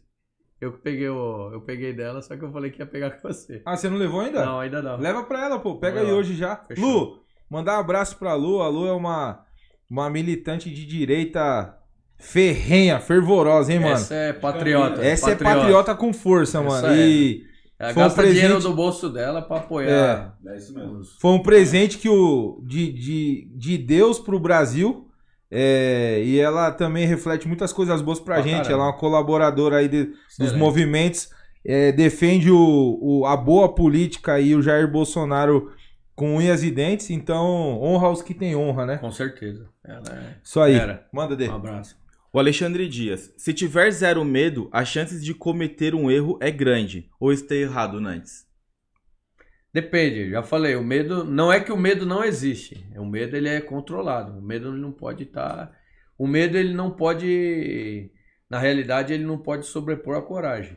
O medo não pode sobrepor a coragem, porque senão aí sim as chances de cometer erros são bem maiores. É assim, a gente treina, a gente treina, a gente cria uma, uma memória para que na hora de executar as ações elas saiam em perfeição. Então, assim, o medo ele é colocado em segundo plano. Não é que ele não exista, mas no momento das ações o medo tá de lado. Boa. O Pedro Suto. Suto. Ô, Eu conhe- Pedrão, Eu conheço bastante seu amigo que fala. O quê? Inefável. inefável, conhece, hein, Pedrão? conhece muito. Nantes, já esteve em ocorrência ou operação no Grajaú? Abraços, Já. Alan Alves. Já, por diversas vezes. Então, um abraço Foi tranquilo? Tranquilo. É assim, igual eu falo, na periferia a gente roda muito a periferia, São Paulo. Grajaú em, em- já foi mais crítico, em tempos ante- anteriores já foi mais crítico. Mas assim, na, no, num grosso, no, no- no modo grosso é, de se falar, a, a periferia está lotada de pessoas boas, pessoas de bem. Então, assim, na realidade, 90% é pessoa de bem. Tem meia dúzia de vagabundo que fica enchendo o saco no bairro lá e. E mais vocês estão aí que isso, se- pra e a gente resolver tá isso. Lá. A gente tá lá pra ir pra cima dos caras aí e deixar trazer a paz pra esses 90% de bem que estão lá. Que representam a maioria. Exatamente. O R Dutra falou o seguinte: podcast padrão, parabéns, abraço, 47 BPM. Top, Boa, irmão. boa, Um abraço, meu irmão. Giovana, a participação da mulherada. Obrigado aí pela participação, pessoal. Valeu. Nantes, você já pegou uma ocorrência envolvendo familiares? Familiares meu? Isso. Não, nunca. Graças a Deus. Graças a Deus. Isso é um desgosto. Deixa eu, já aproveita que tá nas perguntas, deixa eu mandar um abraço aí, porque é, o Maguinho, né, mano? Maguinho é nobre, aquele moleque, baiano. Meu pai é baiano também, minha família Seu é pai é baiana. baiano? Meu pai é baiano. Caramba, de onde, mano? Eu sou, eu sou igual, meu pai costuma falar um ditado assim que a. é, ele falou assim: se a gata atravessar a rua e der cria dentro da padaria, nasce pãozinho ou nasce gato? e assim, meu pai é baiano, minha mãe é filha de baiano, então, meu, a gata atravessou a rua, mano. Não sei, nasceu pãozinho ou nasceu. Puta que eu pariu. Então, assim, eu tenho bastante sangue de baiano predominante na, na minha família. Você sabe de que cidade que é? Meu pai é de Piritiba. Meu avô é de Morro do Chapéu. Meu pai é de Piritiba. E assim, e o Maguinho é de Una. Falou que é perto de Ilhéus. É isso Pediu aí. pra mandar um abraço para o pessoal da Bahia aí, pros, pros amigos dele, pros familiares. Então tá aí, ó. O Maguinho da G16. Um abraço pra você e toda a sua família lá da Bahia, beleza, mano? Vou fazer mais uma pergunta aqui, que é da Giovana. Pergunte ao Nantes se o casamento dele já ficou afetado com a PM, já que é algo que, querendo ou não, acontece muito no meio militar. Ah, tem que conversar disso aí mesmo? É você, Não, obrigado, pô. Deixa quieto. Então, por, en- por enquanto, vou ficar por aqui. Tem Linguiça, mais, salsicha. tem mais perguntas, tá? Tem mais perguntas, então vão fazendo. O superchat, é, pode fazer à vontade, tá, pessoal? A gente aceita aí superchat de 10, 50, 100, vai até 500 reais. Então, quem tiver com o coração aí... Ele tá pedindo Pode mandar que mãe. A gente vai dando prioridade. E não esquece, os 10, os 9 primeiros que mandarem mensagem no WhatsApp 5844-3594 para fechar o curso de AT, tem, 5 por, tem 20% de desconto e é só para os nove próximos, beleza? Manda mensagem aí, pessoal. Top. Também o. Falar, né, Nantes, que você, você é instrutor de armamento e tiro também. Sim. E Tamo aí, mano. é, para você que deseja se aprofundar nessa, nesse meio, nessa atividade profissional e que gostaria de. Ou até mesmo que quer mudar de profissão. Pô, meu, quero fazer o que eu gosto. Procure a galera da G16. A galera da, do comercial explicará os pontos de ganhos, tá? É, qual que é a expectativa salarial hoje de um instrutor de armamento e tiro? E por que não vir estagiar aqui na G16, né, Nantes? Com certeza. É, a G16 está sempre, embora seja uma empresa, né? Mas ela sempre visa é, é, ajudar as pessoas, colaborar com a sociedade, beleza? Formar bons empre- E formar bons profissionais. E formar bons profissionais. A gente, a gente não, não aceita ser parasita, não, tá? É. É, enfim, ô Nanteira, fala também, meu irmão, do. é, de como que, que. que funciona a parada do. Não sei nem se pode falar, mano. Quando o termo que, de quando o policial ele, ele mora no batalhão. Tem um termo lá, né? Laranjeira. É. Laranjeira. é. Mano, como que funciona essa parada? Porque a gente que não tá, não tá nesse meio, a gente fica pensando, mano, como que funciona? Mano, dormir, morar? Existe uma estrutura pra vocês policiais dormirem dentro do batalhão? Sim. Da Eu rota lá, por Vou exemplo. falar principalmente da rota. Assim, que a rota ela é um batalhão que no estado, assim, com a criação dos BAEPs até que acabou esvaziando um pouco os laranjeiras, mas ela tinha uma, uma modalidade, um estilo de policiamento único no estado. E assim, não era, é- era muito comum a gente deparar com policiais que a família dele reside em Presidente Prudente, Presidente Venceslau, é outro lá do Vale do Paraíba, bem lá na ponta. Tudo né? Então, extremo, assim, né? extremos que não dá, até eu mesmo, assim, só que eu moro mais próximo, o interior mais próximo, região de Campinas, então tá mais tranquilo. Mas o policial, ele não tem como se locomover toda a folga dele para casa. Então, na folga, geralmente, ele fica dentro do quartel. Esse é o jargão antigo chamado laranjeira. Tá. Então, assim, nessa. E, e aí, dentro desse, desse termo, criou-se os policiais que não tinham condições de viajar, a gente acaba adequando um, ca- um, um canto, um alojamento, até porque esses alojamentos geralmente já têm essa estrutura. Todo quartel ele tem uma estrutura de que possa receber um mínimo do efetivo para que, por exemplo, em condições emergenciais de dobra, é, um exemplo, tá? Situações atípicas, meu, ah, virou o estado. Aí a gente começa a dobrar o serviço 12 por 12. Trabalha 12 horas e folga 12. E aí, nesse período, os do- tem 12 na rua, o, o efetivo está na rua. Os 12 que estão folgando, muitas vezes vão estar descansando no quartel para poder assumir as Certo. outras 12. E nem correr o risco de no itinerary o cara não, não chegar, né? Exatamente. Já nem sai. Então, nessa, dentro, dentro dessa sistemática, que não é, é, como eu falei, os alojamentos são para situações atípicas, muitas vezes esses alojamentos ficam esvaziados. E aí é onde é utilizado para aquele policial que é mais distante. Muitas vezes o policial que se forma na polícia, ele, ele vem lá do interior. Cara presta concurso. Hoje tamo, estamos tendo bastante é, pessoas de outros estados ingressando na Polícia Militar de São Paulo principalmente por conta de as outras polícias dos outros estados exigirem nível superior. Então estamos tendo é, uma seleção bastante de pessoas do Rio de Janeiro, Minas Gerais, de, do Paraná, Rio Grande do Sul. O pessoal tá vindo, prestando concurso E aí aqui. acaba ficando. E aí esse cara não tem condição muitas vezes de voltar para a terra natal, para a cidade natal dele. Então ele ele fica muitas vezes uma semana no quartel, mora no quartel praticamente. E aí posteriormente ele faz algumas trocas de serviço, pega uns dias a mais de folga e aí é o período que ele vai visitar os familiares. Certo. Então esse é o laranjeiro, é o cara que geralmente mora distante do quartel e que ele faz uso das instalações para poder estar nas suas folgas, tá não tá, não tá deslocando e, não, e muitas vezes o cara não tem nem condição de alugar um, apartamento próximo, um imóvel próximo do quartel, então ele acaba permanecendo ali. Top. Laranjeira é isso aí. Top. Valeu por responder. Eu vou numa rajada de perguntas agora aqui. Vamos aí. É... Por que você escolheu colocar a frase no seu Instagram? Aspas. Só os mortos, os mortos conhecem o fim da guerra. Porque, meu, é a guerra é até o último dia de vida, mano. Quando houver o último suspiro, a gente vai estar na guerra, mano. A Top. gente não para nunca. Eu falo pra você, é idealismo puro, né? Essa frase é uma frase que representa o idealismo, né? O cara que é idealista, ele não vai esmorecer, mano. Ele não, pra ele não tem fim da guerra, é luta todo dia, a luta é constante, né? Top. Dois. O que você achou a- da live do presidente sobre a comprovação de que o sistema eleitoral foi hackeado? É Pode- assim, né? Pode responder? Não, vamos responder, pô. Eu, eu sou uma pessoa assim que quanto a isso aí eu tenho uma opinião bem formada. Quanto, inclusive fiz algumas publicações semana passada com relação à manifestação que haveria. Fui rechaçado por alguns e elogiado por outros. Assim, inclusive pessoas colocaram na rede social que eu estava publicando fake news.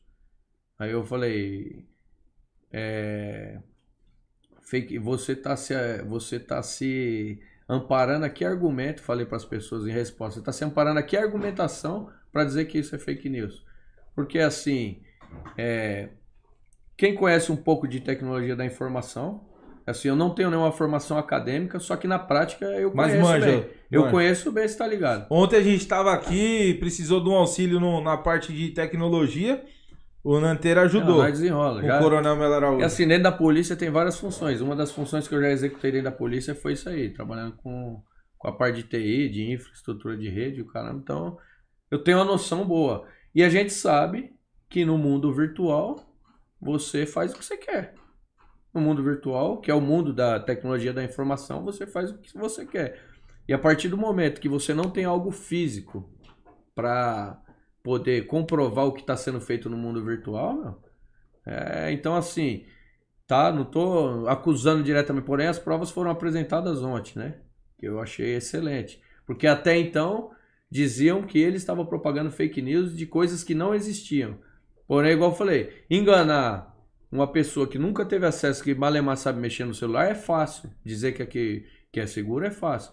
Porém, quem já teve uma pequena introdução no mundo da, da tecnologia da informação sabe que é muito simples manipular dados na, na tecnologia da informação, com software, através de softwares, de através de softwares, de programas, enfim.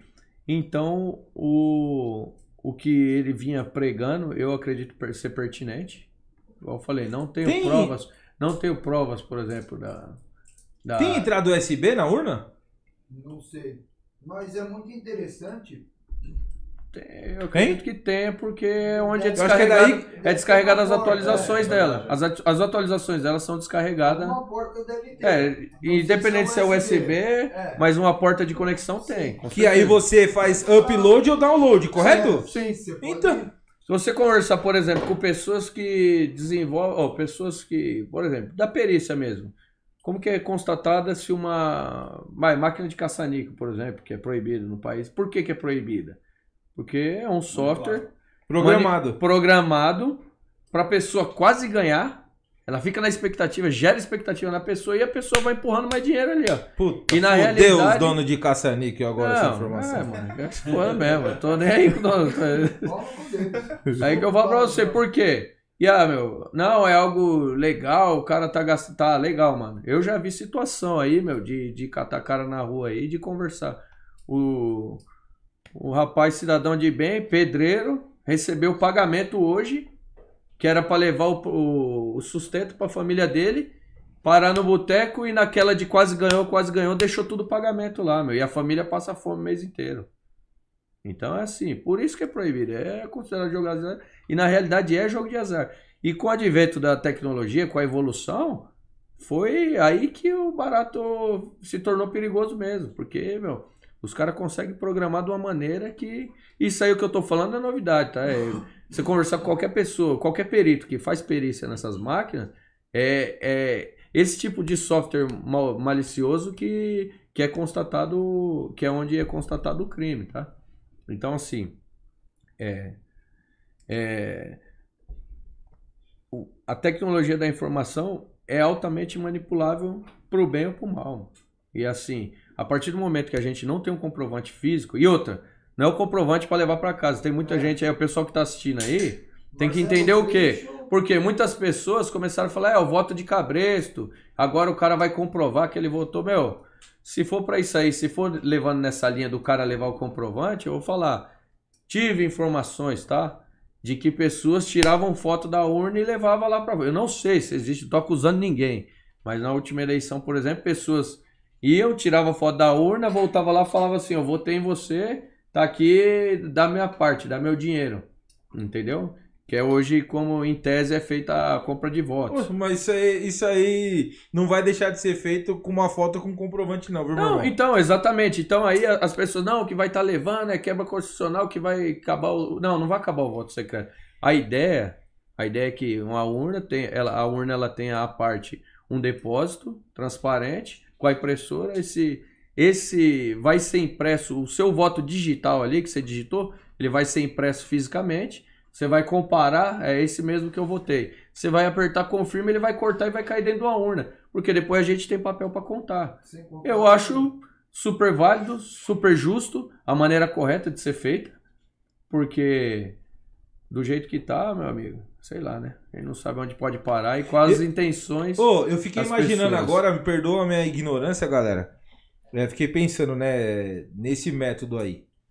Imagina, imaginem que a urna ela é ela é, puto, o foda é que aí não deixa o voto deixa de ser secreto.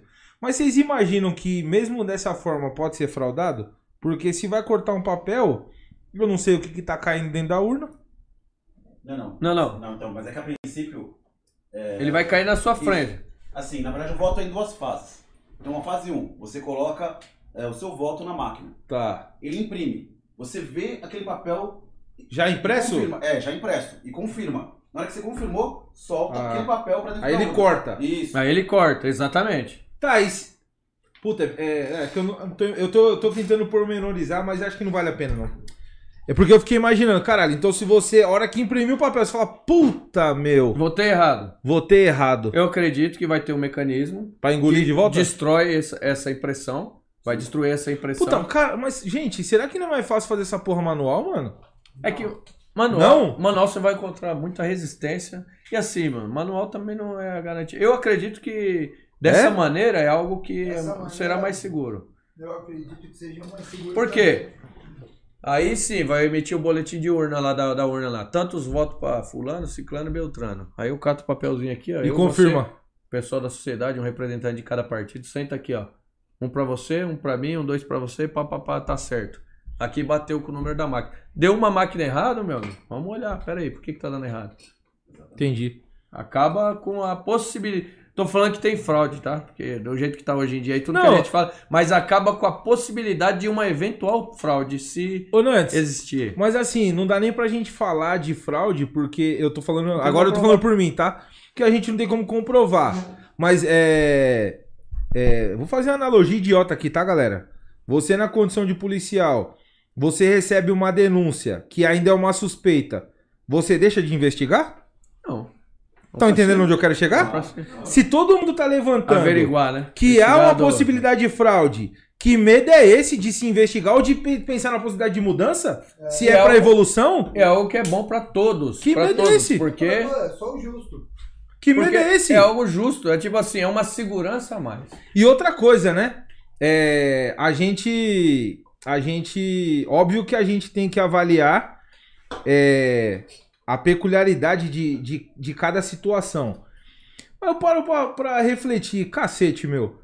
Todos os países, acho que só tem três países: Butão, Bangladesh e Brasil. 3B. é, 3B, É BBB. é, e o Brasil da ninhada, na dessa ninhada aí é o melhor, tá? Ah, não, é Sim. porque o Japão não tem tecnologia pra isso. É. Não tem. A Alemanha, Israel. Não, o mundo. O Brasil é o Tá errado. Os O países mundo mais errado. tecnológicos do mundo não, tem é tecnologia. o Brasil. Tá entendendo? É o Brasil. Aí eu tenho um ditado que eu levo pra mim. Quando um fala, eu duvido. Quando dois falam, eu reflito. E quando três falam, meu irmão, Pode a gente tem que pelo menos acreditar, caralho, porque só o Brasil que tá certo. É, Então. não, sabe, sabe o mais interessante nesse caso? Vamos pensar numa, numa linha do tempo. As mesmas pessoas que botaram o Lula na rua, que libertaram o Lula, são as pessoas que anularam as condenações dele. São as pessoas que estão agora tentando limpar o passado dele, dar uma lavagem no passado dele, e são as pessoas que vão cuidar da eleição. Não é muito estranho. Não, e pior, você esqueceu de um detalhe. E são as pessoas que estão, estão tentando a inelegibilidade do, do atual presidente. do nosso querido Bonoro. Beijo, Bonoro. Eu É, go- es- eu não, é, gosto não é estranho, mano? Não é estranho? Então, mano, Sim, sim, não, não, não, muito não- estranho. é assim, não- não é que é estranho, é que o golpe tá aí. Acredita, meu, mas não é possível que você seja tão pateta que você ache que não. Não, isso aí não tem nada. Teoria da conspiração. tá, tá, tá acima de qualquer suspeita. Pelo amor de Deus, gente, não. Tá É- aí. É como o Coronel Melo Araújo falou ontem, puta, parecia uma conspiração satânica, velho. O bagulho não funcionou nada aqui. E ele chegou a falar disso aí, é, e eu vou repetir aqui o que ele disse. Se faltar alguma coisa, eu falar alguma coisa pra mais, depois eu me eu me Retrato. me retrato. Ele falou assim, gente, essa é a oportunidade da gente continuar mudando o nosso Brasil. Se não for agora, talvez não será nunca mais. Nunca mais. Então, pra você que tá aí, eu não tô pedindo pra você escolher um lado, tá? Lado esquerda, lado direita, ou tô dizendo que a minha que eu, eu, eu sou o dono da razão. Sabe por quê? Porque a gente tem que estar do lado da causa. Sim. E a causa é o certo. Não existe meio certo ou meio Não errado. tem. Existe certo. Galera, estudem. Estudem, sabe por quê? Fa- fazemos uma reflexão inteligente, pelo amor de Deus.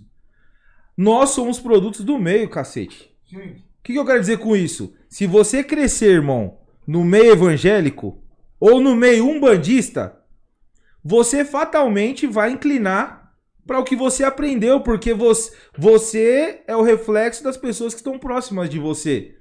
Isso significa que é, nós precisamos, com convicções próprias, decidir o que lado a gente vai ficar. E volto a dizer, só existe um lado, o lado certo. Se você é torto, você tem que se lascar. Mas vai pra Venezuela, irmão. É, Porque aqui a maioria quer andar pelo certo. Vai pra Venezuela.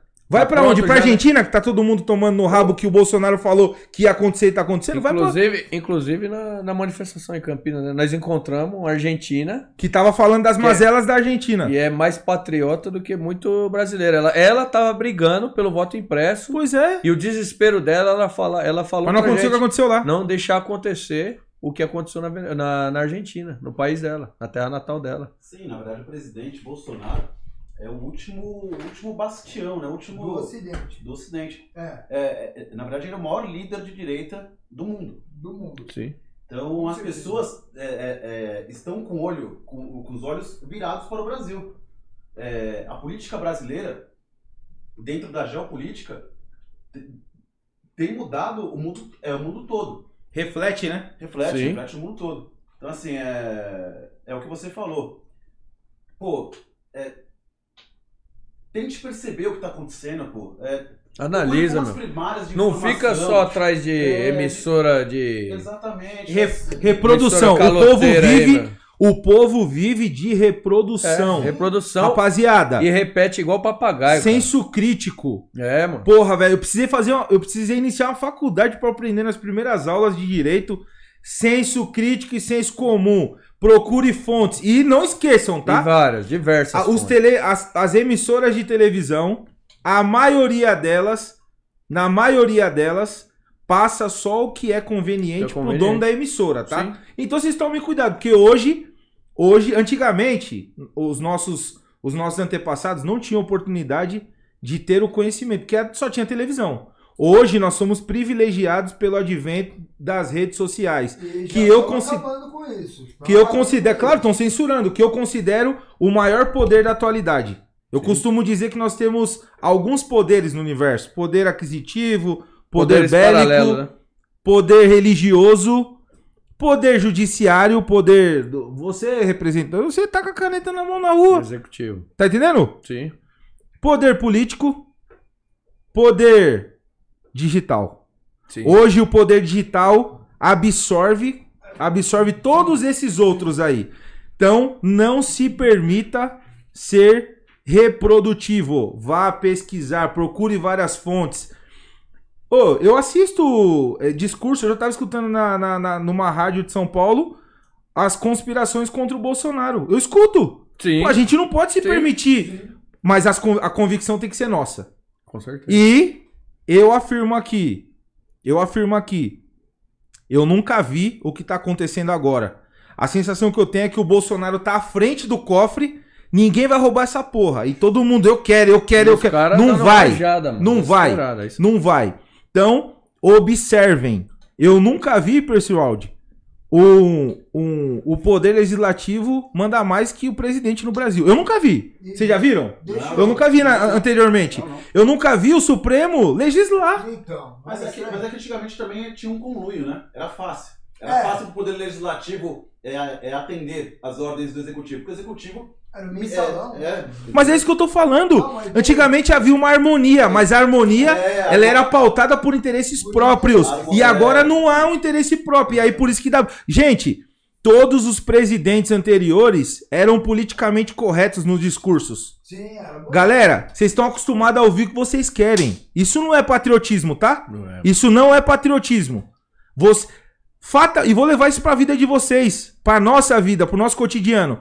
Quando você tem uma pessoa do seu lado que fala só o que você quer, irmão, tem alguma coisa de errado aí, porque o amigo o amigo critica, mano, é fala, você tá errado, mano. Ô, você tá errado, mano. Você vai me perdoar minha sinceridade, mas você tá errado. Queria aproveitar e dar um toque para um amigo meu aí que tá reclamando muito que eu tenho dado vários toques nele. É porque eu gosto de você.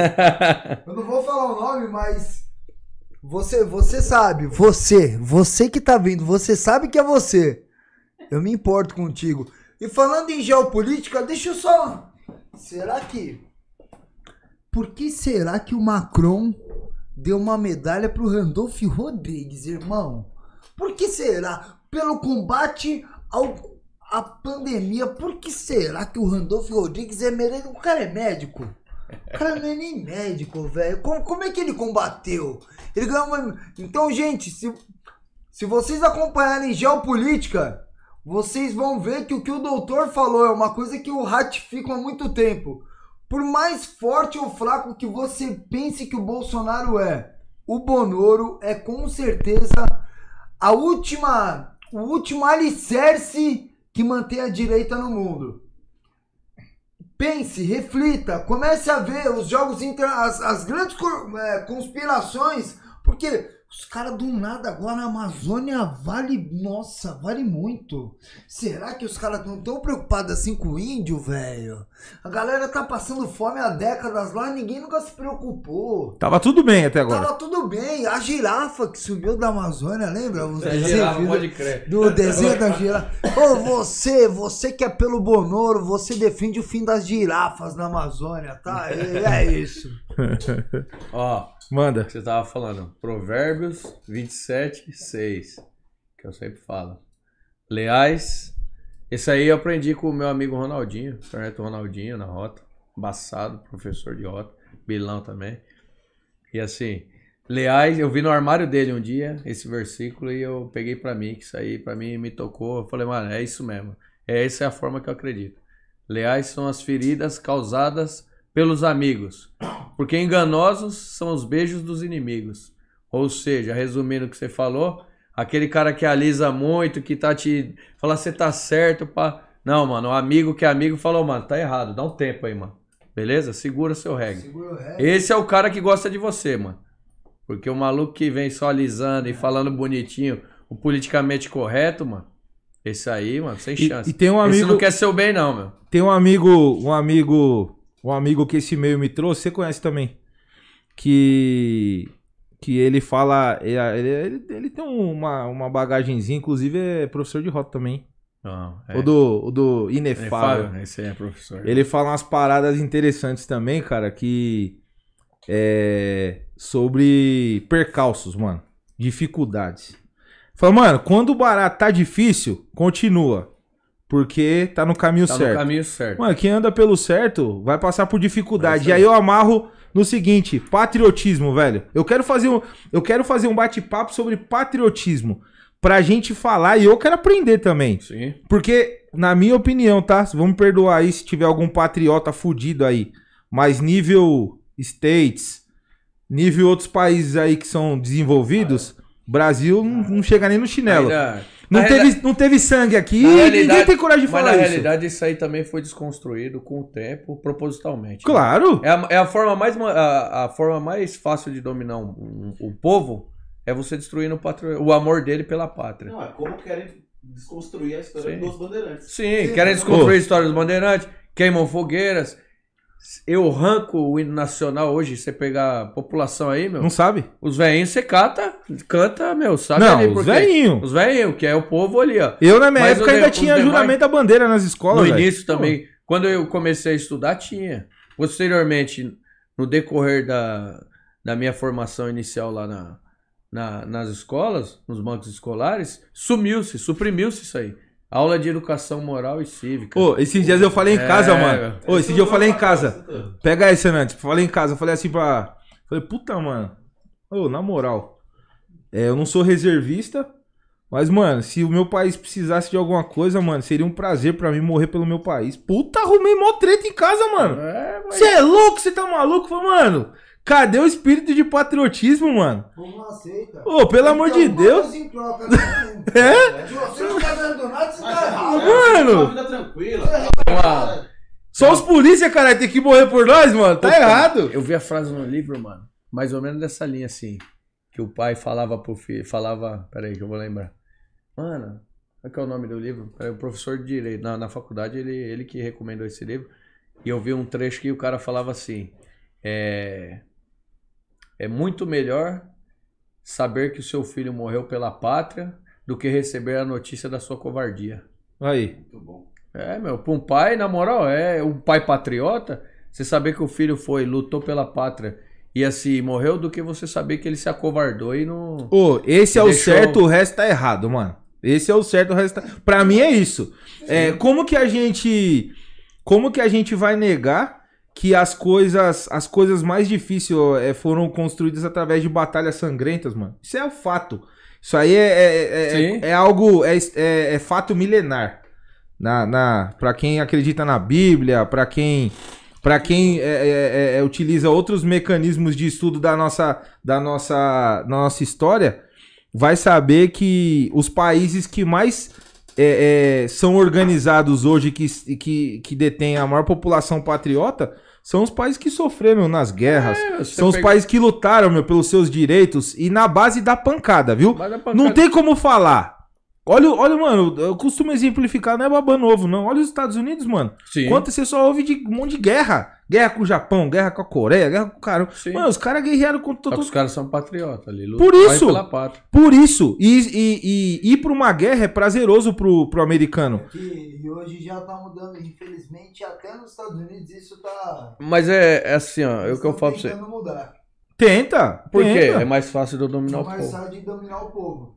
É assim, meu. Coloca na cabeça que você não tem que servir sua pátria, arranca as armas do povo. porque é o mata- seguinte, Mata a sua história, mata sua história, seus costumes, seus costumes, sua religião. sua religião, arranca suas armas, você tá. Transforma a população num banana. o, o- o cidadão se Porque transforma num Aí é banana. fácil dominar. Você bateu aí- o pé, o cara. Aí, o, aí as pessoas perversas. Aí, puta, estão falando aqui, os caras estão falando teoria da conspiração. Não, é fato, mano. É só, é só o cara abrir mais a ótica de visão e começar a analisar. Tá no entorno.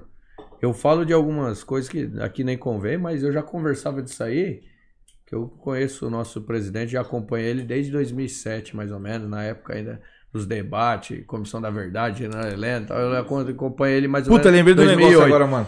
E assim, mas desde 2011 eu já tinha noção do que ia acontecer na Venezuela. Eu já conversava. Uma vez eu comecei a falar com uma, com uma moça no, no ônibus. Eu, via- eu sempre viajei de ônibus para Campinas. Eu comecei a falar, ela falou que eu tava maluco. Eu falei, vão tomar o poder lá. Tal, e, meu, e ela falou, não, você tá louco, isso aí não existe. E tomaram. E eu vou se a gente vacilar, a gente perde aqui quanto tempo que nós estamos ouvindo? Lembrei de, de algumas coisas aqui agora, que é, amarram o que, o que a gente tá falando. Quantas, faz quantos anos que a gente tá ouvindo que as verbas da Previdência Social vão acabar e que logo, logo é, não vai ter mais verba pra pra garantir a aposentadoria de quem vem pagando há anos? Isso tá às portas, tá? Quando você fala de reforma da Previdência, vai por pesquisar, meu irmão. Não se permita ser um- uma massa de manobra. É. Outra coisa que eu lembrei, vocês lembram de um cara chamado Enéas? Sim. Lembra? Cara, mano. Mano, Eu fui assistir um vídeo dele no YouTube esse dia, porque na época ele Louco, era um maluco. louco. Ele era maluco. louco, ele, ele era igual um cara que. O nosso amigo que fala do inefável, ele é. O, o Enéas era considerado é, 13, 26, 39. É, não, é. Ele é 39, louco três vezes, Eu mano. falo pra você, aí hoje, vai 30 anos, quase 30 anos após os discursos deles, Os vídeos dele rolando. a gente descobre Que o cara tava que a certo. mente dele tava avançada há 30 anos. Ele tava mano. 10 passos à frente, mano. A mente dele tava avançada há Ele 30 era louco, anos. Percy, pra mim. Na minha escola, minha professora de história, eu estudei no deixa eu, essa eu tenho que falar. Professora Guaciara, tudo bem com a senhora? Olha, ficar feliz, hein? né? Vai ficar feliz, a senhora vai ficar muito feliz. Professora Guaciara teve a audácia, a audácia de... Põe um pouquinho mais longe, senão estoura. Isso. Teve a audácia de falar pra gente que o Enes, ele é retardado. Aquele cara é louco, uma professora de história doutrinando professora Guaciara. Que o destino nunca esqueça da senhora, doutrinando crianças, crianças, a ver o genial Enéas como louco. Eu achava que ele era o quê? Quem será que tá certo? Sou eu ou a professora de história? Eu achava que a professora estava certa. Então, professora Guaciara, que a senhora tem uma vida maravilhosa, viu? Mas não aparece na minha frente, seu lixo. Fala isso não, pô. Tadinha, respeita ela. Não, ó, eu não vou falar o que eu quero, porque. não, não derruba meu canal, não, mano. Faz isso não. Então, é, vocês estão entendendo? É, e como que a gente combate isso, cara? Como que o Percy, eu, você, nós que estamos aqui hoje, a gente consegue, consegue é, encontrar uma consistência no que de fato é verdade? Estudando. Procurando saber. Ainda tem que tomar cuidado nos estudos.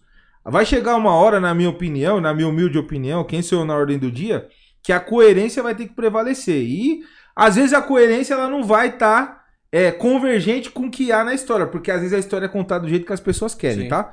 A gente tá num período decisivo, viu, galera? Da nossa política, um período histórico. Que daqui 20 anos, a depender do que vai acontecer, e volta na tese do que eu falei, que essa é a hora, as coisas não vão ser contadas do jeito que aconteceram, tá? Com certeza não. Pode ser que o Bolsonaro seja um herói daqui 20 anos. Que eu considero até hoje o que ele fez, e é por isso que a gente não pode se apegar ao Bolsonaro à direita, irmão, porque talvez daqui um tempo a direita não faça mais sentido. Não sei. Eu não sei, as coisas mudam. Tá entendendo onde eu quero chegar? Entendi. É difícil de acreditar. Difícil. Mas é, o certo é o certo. O errado é errado. E aí, é, eu não sei se daqui 20 anos o Bolsonaro vai ser um carrasco, porque a depender das pessoas que vão continuar, a história vai ser contada da maneira conveniente. Entendi. Pela visão do Sim, que, sim, de repente, sim. do que aconteceu Claro! Porque a gente sabe o que aconteceu. A gente sabe o que É aconteceu. assim, é assim. Vamos reescrever. Isso aí, isso aí entra muito no, isso aí entra muito no que a gente vive hoje. De, pelo menos eu não tive essa experiência ainda de conversar com alguma pessoa que viveu o regime militar e falar mal, uma pessoa de bem. Seu- Você Vem na minha cabeça. você cata Palavra seu é avô, ditadura. Você cata seu avô, seus tios, o irmão do seu avô. Você começa a conversar, pessoas de bem, tá? De boa índole. Não vai pegar maconheiro, não, tá? Não, é igual eu falei, outro dia eu tava na faculdade, aí um, um camarada falou assim, é, meu avô falava mal, mas eu falei, seu avô fazia o quê? Não, meu avô era guerrilheiro. Eu falei, então, meu, seu avô realmente, realmente é a opinião dele, entendeu? Porque aí não dá. Mas agora você pegar, Se eu vou sofrer, se eu falava assim, desculpa cortar, né? Ô meu, se eu vou sofreu, sofreu pra cara, bem feito! Ô. Olha, até estourou, esse maldito. Ah. aí é o que eu falo pra você assim, então, a gente ouve diversas pessoas hoje que nem viveram, que nem sabem o que que foi, falando mal, que era ditadura, que o povo era torturado e pá, pá, pá, pá, pá. Reprodutores. reprodutores de uma coisa que nem viveram. E aí eu encosto lá no meu avô e vou conversar com ele. Ele, naquela época, era um dos melhores tempos, era o tempo que a gente tinha tranquilidade, a gente não era roubado, a gente vivia em paz. As pessoas pegavam o trabalhador, o- os exércitos, os carrascos do exército, tinha o jipe, né? Passava patrulhando para ver se as pessoas estavam na rua. Se catasse um cidadão que tava voltando do serviço, ele mostrasse a carteira dele, os caras colocavam dentro do jipe e levavam em casa. E aí é os carrascos, né, meu? É os perigosos. Que entra logo hoje no, no que você falou logo no início. O que, que você falou? Que eles, nós falamos da, da aceitabilidade da rota. Os caras falaram, é, mas não é a rota que mata? Pois é. Então, assim, tudo depende da maneira que se conta. E aí, como que a gente, se conta. como que a gente muda isso? Como que a gente muda isso? Sim. É, nós, como cidadãos de bem, temos que construir essa história e ficar de olho pra ver o que, que vão escrever. Ah, saiu da linha, mentira, que é mentira, tá? E lutar pra que para que o, o recurso do conhecimento, igual o advento digital, prevaleça. Sim. É... Por que, que é foda? Porque o ser humano ele é, ele é vaidoso, ele é egocêntrico. E aí no percurso, muitas pessoas que eram do bem por conveniência própria debandam pro mal. Normalmente por causa de poder e dinheiro, velho. Isso é triste. Acontece. Mas, Infelizmente. mas, é, é, a gente não pode deixar de acreditar. Não. Deixa se perder a esperança, fudeu. Só os mortos conhecem o fim da guerra. Isso aí. É isso aí. Não para de lutar, não, mano. Não pode parar. Não pode. Não pode parar. Puta, Nantes, tem assunto pra caramba, mano. Tem, eu vou, mano. deixa eu terminar a rajada de perguntas aqui, senão a gente não, Terminei. dá, vai ficar três horas. A gente Deus, vai... enquanto você, antes de você começar, mandar um abraço pro Luquinha. lá- Manda, Lá manda. de Campinas, meu amigo. Luquinha, em breve tá fazendo aniversário aí. Vamos estar lá na festa dele. Deus quiser. Beleza, Luquinha? Forte abraço pra você, pra sua família aí, pra todo mundo. Pra mamãe, pro papai e pros irmãos. Só Valeu. deixando claro, galera. E é, um abraço também pros meus filhos aí, pras crianças. Top. Um beijão pra todos. Eu- um, um abraço também pro Luquinhas e pros seus filhos. Boa. Valeu, irmão. É, só falando, deixar claro aqui, galera. é, isso aqui não é uma entrevista, tá? É, o Pode Pô, a proposta do Pode Pô é um bate-papo. Então eu falo mesmo, eu falo o que eu quero, eu emito a opinião que eu quero. E o convidado também emite a opinião que ele quer, tá? Não, ninguém vai deixar a parada quadrada do jeito que vocês querem. E eu não tô preocupado com a opinião da, é, de quem não é. De quem não é decente, tá? Eu, é, é só pra deixar claro aí. Pergunta 3. O que, que você acha da saidinha do, do Dia dos Pais agora? Da saidinha do Dia E, dos Pais. e dá uma dica aí pra galera, pra, pra população de bem, dica de segurança. É assim, existe, é prerrogativa legal essa saída, né, faz parte da, da progressão de pena, é algo que está na lei. Então, assim, porém, infelizmente a gente sabe que o, o indivíduo, que em tese é o reeducando, que já está numa fase mais avançada da reeducação, ou seja, que ele já ele passou pelo sistema carcerário e não está, ele já está, ele já está entrando, ele está em vias de já entrar a ser res- colocado na sociedade como cidadão de bem, a gente sabe que muita 90% das vezes o que acontece, o indivíduo sai e volta a cometer os mesmos né? crimes que ele estava lá dentro. Então, assim, dá um alerta pra galera que a gente sabe que aumenta pra caramba os índices. Já comete na saidinha, né? Na própria saidinha, muitas vezes. Como assim? Ah, tio, o cara, muitas vezes o cara já. Eu já tive situação, meu. Ô, tá no ponto de ônibus, o cara. Ô maluco, eu saio da cadeia agora, dá um dinheiro aí pra eu pegar o busão. Aí, né, mano? aí você tá ligado, né? Vai sair da cadeia, é problema seu, meu. Se Aí- apruma, João. Aí é nessas ideias, né? Pouca ideia. Porque é o seguinte, né, meu? O cara acha que porque ele saiu da cadeia, ele tem o direito, porque na realidade, pra mim, isso aí é um método de extorsão. O cara intimida as pessoas. Muitas vezes o cara encontrou eu que foi um anteparo. Ele bateu ali e voltou, filho. Só que se ele pega uma pessoa de bem, uma mulher, caminhando sozinha, ele mete o pânico nela e muitas vezes essa pessoa vai ficar com medo até de sair de casa, cara. Então, pra mim, esse cara é um maldito, ele não tá recuperado, velho. Então, assim, ó, na moral, mano, o cara sai e já sai causando logo no início. Então, a maior parte dos caras, infelizmente, o, o- o grau de evasão é grande. Os caras vão embora, os caras Não voltam, né? Aproveita, não retorna. E aí a gente tem que sair recolhendo depois. Procurar de cima de procurado e levando lá pra recolher novamente. A, a rota. foi- Eu, eu tô falando isso de acordo com os vídeos, tá? Que a gente vê por aí no YouTube. A rota, quando tem esse tipo de, de liberação dos presos, é, logo em seguida, próximo do prazo ou depois do prazo, a rota já di- diligencia nas ruas com vistas a esse tipo de. de Na realidade, não só a rota, a polícia inteira. Eu tenho amigos aí que trabalham, excelentes policiais, trabalham no policiamento diário aí. Tem um cara lá em Campinas que é fantástico. O cara, ele. É assim, a gente já tem uma, uma noção dos caras que estão diferentes. Por exemplo, o cara trabalha em Campinas. Ele já tem uma noção de quem são as pessoas que circulam na região central. Então, quando ele começa a ver cara diferente, uma, duas semanas depois que, que saiu, ele aborda e o cara tá procurado. Cara, Então não. é fato. É assim, não só a rota, a polícia num, num todo ela trabalha com essa já com essa sistemática e acaba vai trazendo de volta aos presídios cerca de 30, 40, 50% desses que não retornaram. Acabam aí no decorrer do até a próxima saída, a gente consegue pegar, recuperar quase todos, trazer Mas, uma curiosidade, né? Por exemplo, não, não há um método, por exemplo, de você é, lá, raspar a cabeça, porque eles já saem é, sem Sim. barba, né? Mas, por exemplo, com a cabeça raspada, você sabe que em duas semanas o cara não vai ter o cabelão, então aquele já. É que na realidade isso aí a gente entraria em outros outros entraves legais, Ah, pá, sim, porque sim, claro, sim. Por exemplo, raspar a cabeça assim, se não for a vontade do cara, a não sei que seja pra, por exemplo, dentro do presídio tem o padrão de corte de cabelo pra. É uma questão de higiene. E questão de higiene, evitar Sim, pragas e tal. Mas, por exemplo, você catar um cara e submeter ele a um corte de cabelo, pode incorrer até numa lesão Sim, corporal e tal. É assim, a gente não tem nenhum instrumento legal hoje pra. Constrangimento. É, exatamente.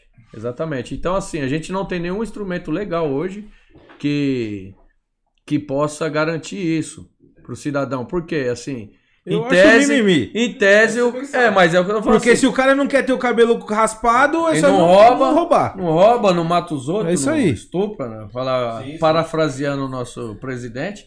É assim, cara. Tem muito. O, o preso ele tem muitos direitos. No meu, no meu ver, são muitos direitos e poucas obrigações. E é o que acontece hoje no, na maior, no- no- nos maiores instrumentos legais nossos. Sim, sim. Hoje são muitos direitos e poucos deveres. Que aí é onde entra no, no colapso, né? A balança pesa mais para um lado. E aí quem sofre? É o cidadão de bem, Sim. infelizmente. Eu tive a oportunidade eu, eu, eu, Manda, manda tu. de, de escrever um projeto de lei com o deputado Gil Diniz, no sentido de, de obrigar o preso que, que vai ter algum benefício, ou seja de saidinha, ou uma progressão, dele pagar pela tornozeleira eletrônica dele. Concordo? Então, assim, seria obrigatório usar a tornozeleira eletrônica, mesmo na saidinha, e ele que pagasse isso. Então, isso, isso, isso já está sendo, isso já, já é lei no Paraná, no Paraná isso, isso vingou, só que aqui em São Paulo, infelizmente, a gente tem É, sim. entraves, entraves é, de toda a ordem na, na É leste. o que eu falo, eu sou a favor de ir até além. Eu falo assim, o preso, o cara tá preso, beleza. Ele não quis trabalhar na rua, né? Ele, ele optou pela vida mais fácil, em tese. Sim. Eu sou a favor do cara trabalhar. Falar, você quer ter sustento, mano? Você vai ter que Claro. trabalhar. Sim, sim. Você quer ter condição? Não, aqui é o seguinte, nós vamos pagar um salário pra você, uma fábrica de bloco pra você, outros serviços braçais que de repente dê pra serem executados no interior do presídio e botar o cara pra produzir, meu.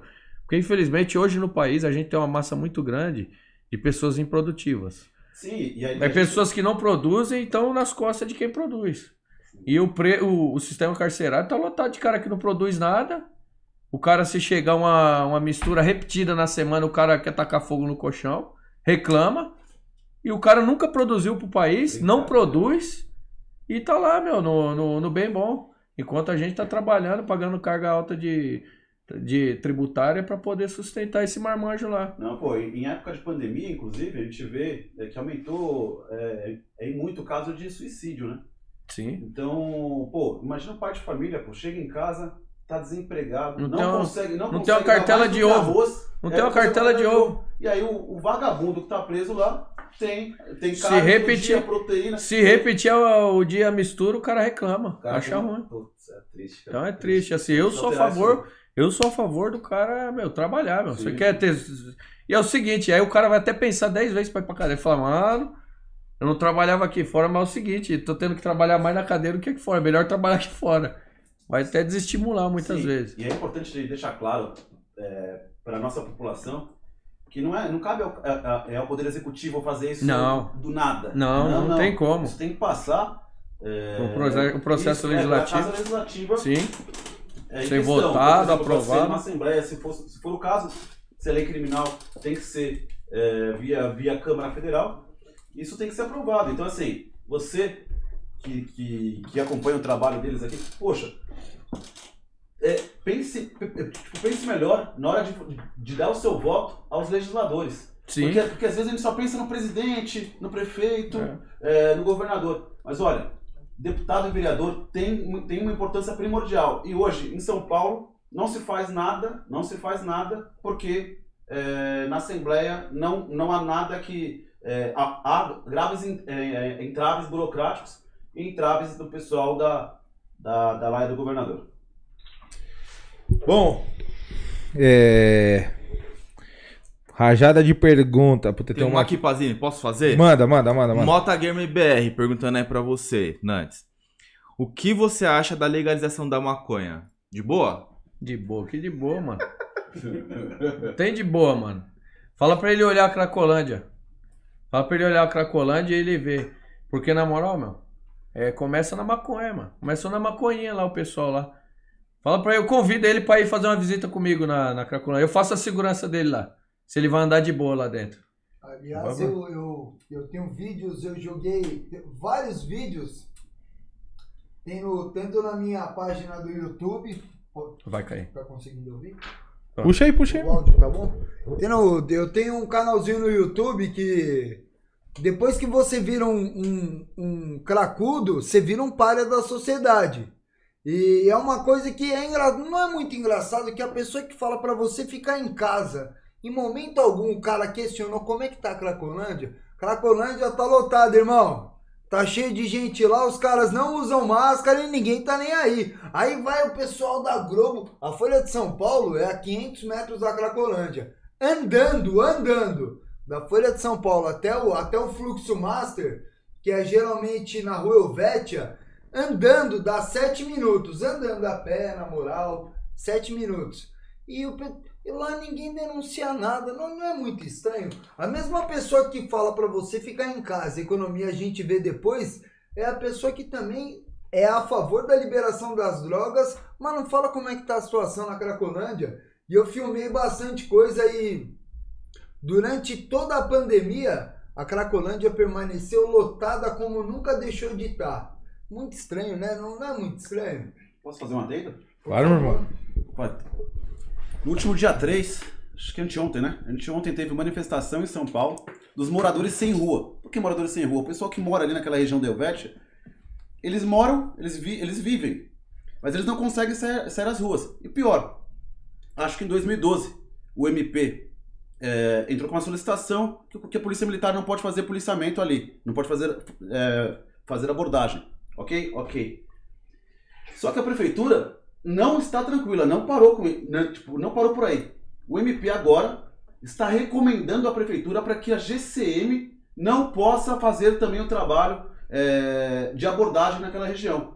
Ou seja, o que querem então? Mas qual é o motivo? E eu vou falar pra você agora, Não, experiência- O motivo é porque é, é, há uma repressão. a repressão É, contra. Agora eu vou lá. Eu, isso aí eu vi a semana passada. Semana passada eu retrasado. Eu tava próximo a um, um dos prédios que tem lá. Inclusive tem um empreendimento novo lá. na- quase de frente da Júlio Press. E, cara, eu vi. Ninguém falou. Eu tava na viatura e eu observei. Tava até falando com os polícias que tava comigo. Eu falei, ó, presta atenção. Uma senhora, ela desceu, eu acredito que ela tava esperando o Uber, o carro parou um pouquinho à frente. Ela travou, meu, pra sair de casa, ela travou a, a, a bolsa embaixo do braço, olhou pros lados com pânico, apavorada. Você vê que ela tava apavorada. Ela correu uns 15, 20 metros até o Uber e entrou rápido e, tipo assim, ó, pediu pro cara, vai embora. Tá. E você vê o desespero da pessoa pra sair de casa, algo que seria, teria que ser natural, teria que ser algo comum, natural. Ou seja, ela tá presa. Ela é um, ela é um dos moradores sem rua. É, é um, é um morador sem rua. É um dos moradores Parabéns, sem rua. Saul, pelo trabalho, pela manifestação. Pô, acho que esse é o caminho. Deixa eu fazer aqui uma, uma observação. É opinião minha, tá? E a opinião aqui é individual, viu, galera? Você que tá assistindo aí, cada um tem a sua opinião e cada um responde por ela. É, nós, nós estamos falando aqui das pessoas que moram lá, super justo, todo mundo tem direito à propriedade e à paz, né? Ou deveria ter. Nós estamos falando dos, dos usuários de droga. é, e aí eu, eu digo pra você aí que pensa em liberar maconha. é, você já trocou ideia com, com o filho um filho dependente químico, troca ideia com a mãe e com o pai Troca dele. ideia com a família da, Com a família pra você saber. Se elas são a favor. se Ah, mas eu só fumo maconha há 20 anos. O problema é seu. Você é exceção à regra, mano. Isso é exceção à regra. Você é exceção à regra. A regra não é essa, não. Certo? Vai trocar ideia com quem com quem tem um parente ou perder um parente pela, pras drogas. Vai trocar ideia. Vai lá, igual o Nantes falou. Vai lá na Cracolândia. Conversa com o craqueiro lá. Tenta trocar ideia quando ele tiver são. Perguntar Pra ele como é que foi, como é que foi que ele Como é que começou. foi o início dele? A, dro... a maconha é a porta de entrada. Ah, mas é a minha opinião mesmo. Não, mas é. Mas troca ideia. Lembra que eu falei pra você não ser reprodutivo? É. Vá lá, ter, ter conhecimento de causa. Você vai ter. É unânime, tá? Que todo pai, toda mãe vai falar pra você, meu, não entra nessa não, que foi assim que eu perdi meu filho. ou assim que meu filho tá aí, ó, na Caso Cracolândia. prático, na abordagem, abordagem na região central, uma moça, tava uma moça e um rapaz. Abordamos, a moça do lado, aí ela, eu vi que era uma moça que ela tinha uns traços bonitos, ela falava muito bem, os dentes já arrebentados, tudo podre, mas ela falava muito bem, ela tava, ela tava bem desnutrida, tava pé sujo, cabelo Fedida. zoado, zo- tava zoada a menina. Mas eu comecei a conversar com ela, aí ela Aí ela veio e. No final, ela tava com vaga. O maluco era zoado também. O maluco era um lixo. Só que é o seguinte: é eu- pelo que eu entendi, até um dos caras que ajudou ela a ir, ir pra esse meio. Enfim, mas ela, a- naquela época, ela já estava em situação de rua, usuária de crack. E aí comecei a questionar ela, perguntar: e aí? Como é que é? Pá, você tem família? Sempre co- costumo conversar com os usuários de droga, costumo perguntar, porque nem todos são bandidos. Outros vieram de famílias boas, se enfiaram no meio das drogas e são dignos até de dó, vou falar pra você, das pessoas que estão lá. Maldito é o traficante que viciou um cara daquele. Pronto, é que é a isso, pessoa boa. São pessoas boas e que estão lá no meio lá. Enfim, aí comecei a conversar com ela, falei, e sua família? Ela falou assim, minha família me odeia. Eu tava no, se eu não me engano, ela tava no terceiro ano de residência médica, falava dois, três idiomas fluente e falou que iniciou na, fa- na faculdade a maconhazinha, um tapinha aqui, outro ali, e foi aumentando, evoluindo, e tava naquela situação lá, jogada, largada as traças, dormindo com o rato passando em cima dela. O corpo dela Perdeu então, a assim, família, perdeu a perdeu a dignidade. família. Ela talvez não sofra tanto quanto a Quanto- família dela. Sabe por família. quê? Porque ela vive na noia. Sim. Ela vive na noia. Agora, a mãe dela, o pai dela, meu irmão, vai trocar ideia com ele lá pra Vai você lá saber. perguntar se eles são a favor. Perguntar se eles são a favor da liberação da maconha. É. Essa é história da vida real, cotidiana, que você for lá, tem milhares no centro lá de pessoas, de exemplos práticos. É só sentar lá e começar a conversar. E trocar Já- ideia. Só pra que amarrar o que eu tava falando, ô, Nantes e galera. É. O vilão dessa história aí não é, não é o usuário, não. O vilão dessa história é o traficante. É isso mesmo. É, o traficante é um desgraçador de vida bem remunerado. Exato. É, isso, e aí- Extremamente egoísta cara. isso. E como que a gente combate esse tipo de, esse tipo de, de gente perversa? É mudando as leis. É, 100 anos de cadeia É pro, isso pro mesmo. traficante. Prisão perpétua, sei lá, bicho.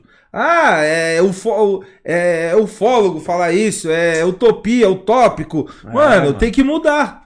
Tem que mudar essa porra. Primeiro isso tá desgraçando as, as vidas dos nossos jovens. Como, porque assim, ô, ô pessoal, como que você vai fazer, irmão? Você vai pegar, você vai pegar uma reta escavadeira, colocar todo mundo dentro e jogar, enterrar, mano? Não, mano. Não dá, são seres humanos. Sim. Como que a gente resolve um problema desse se não for começando a desestimular os geradores, os, os nexos de causalidade da porra da- dos viciados de droga, que é os traficantes? É isso mesmo. Desestimulá-los, né?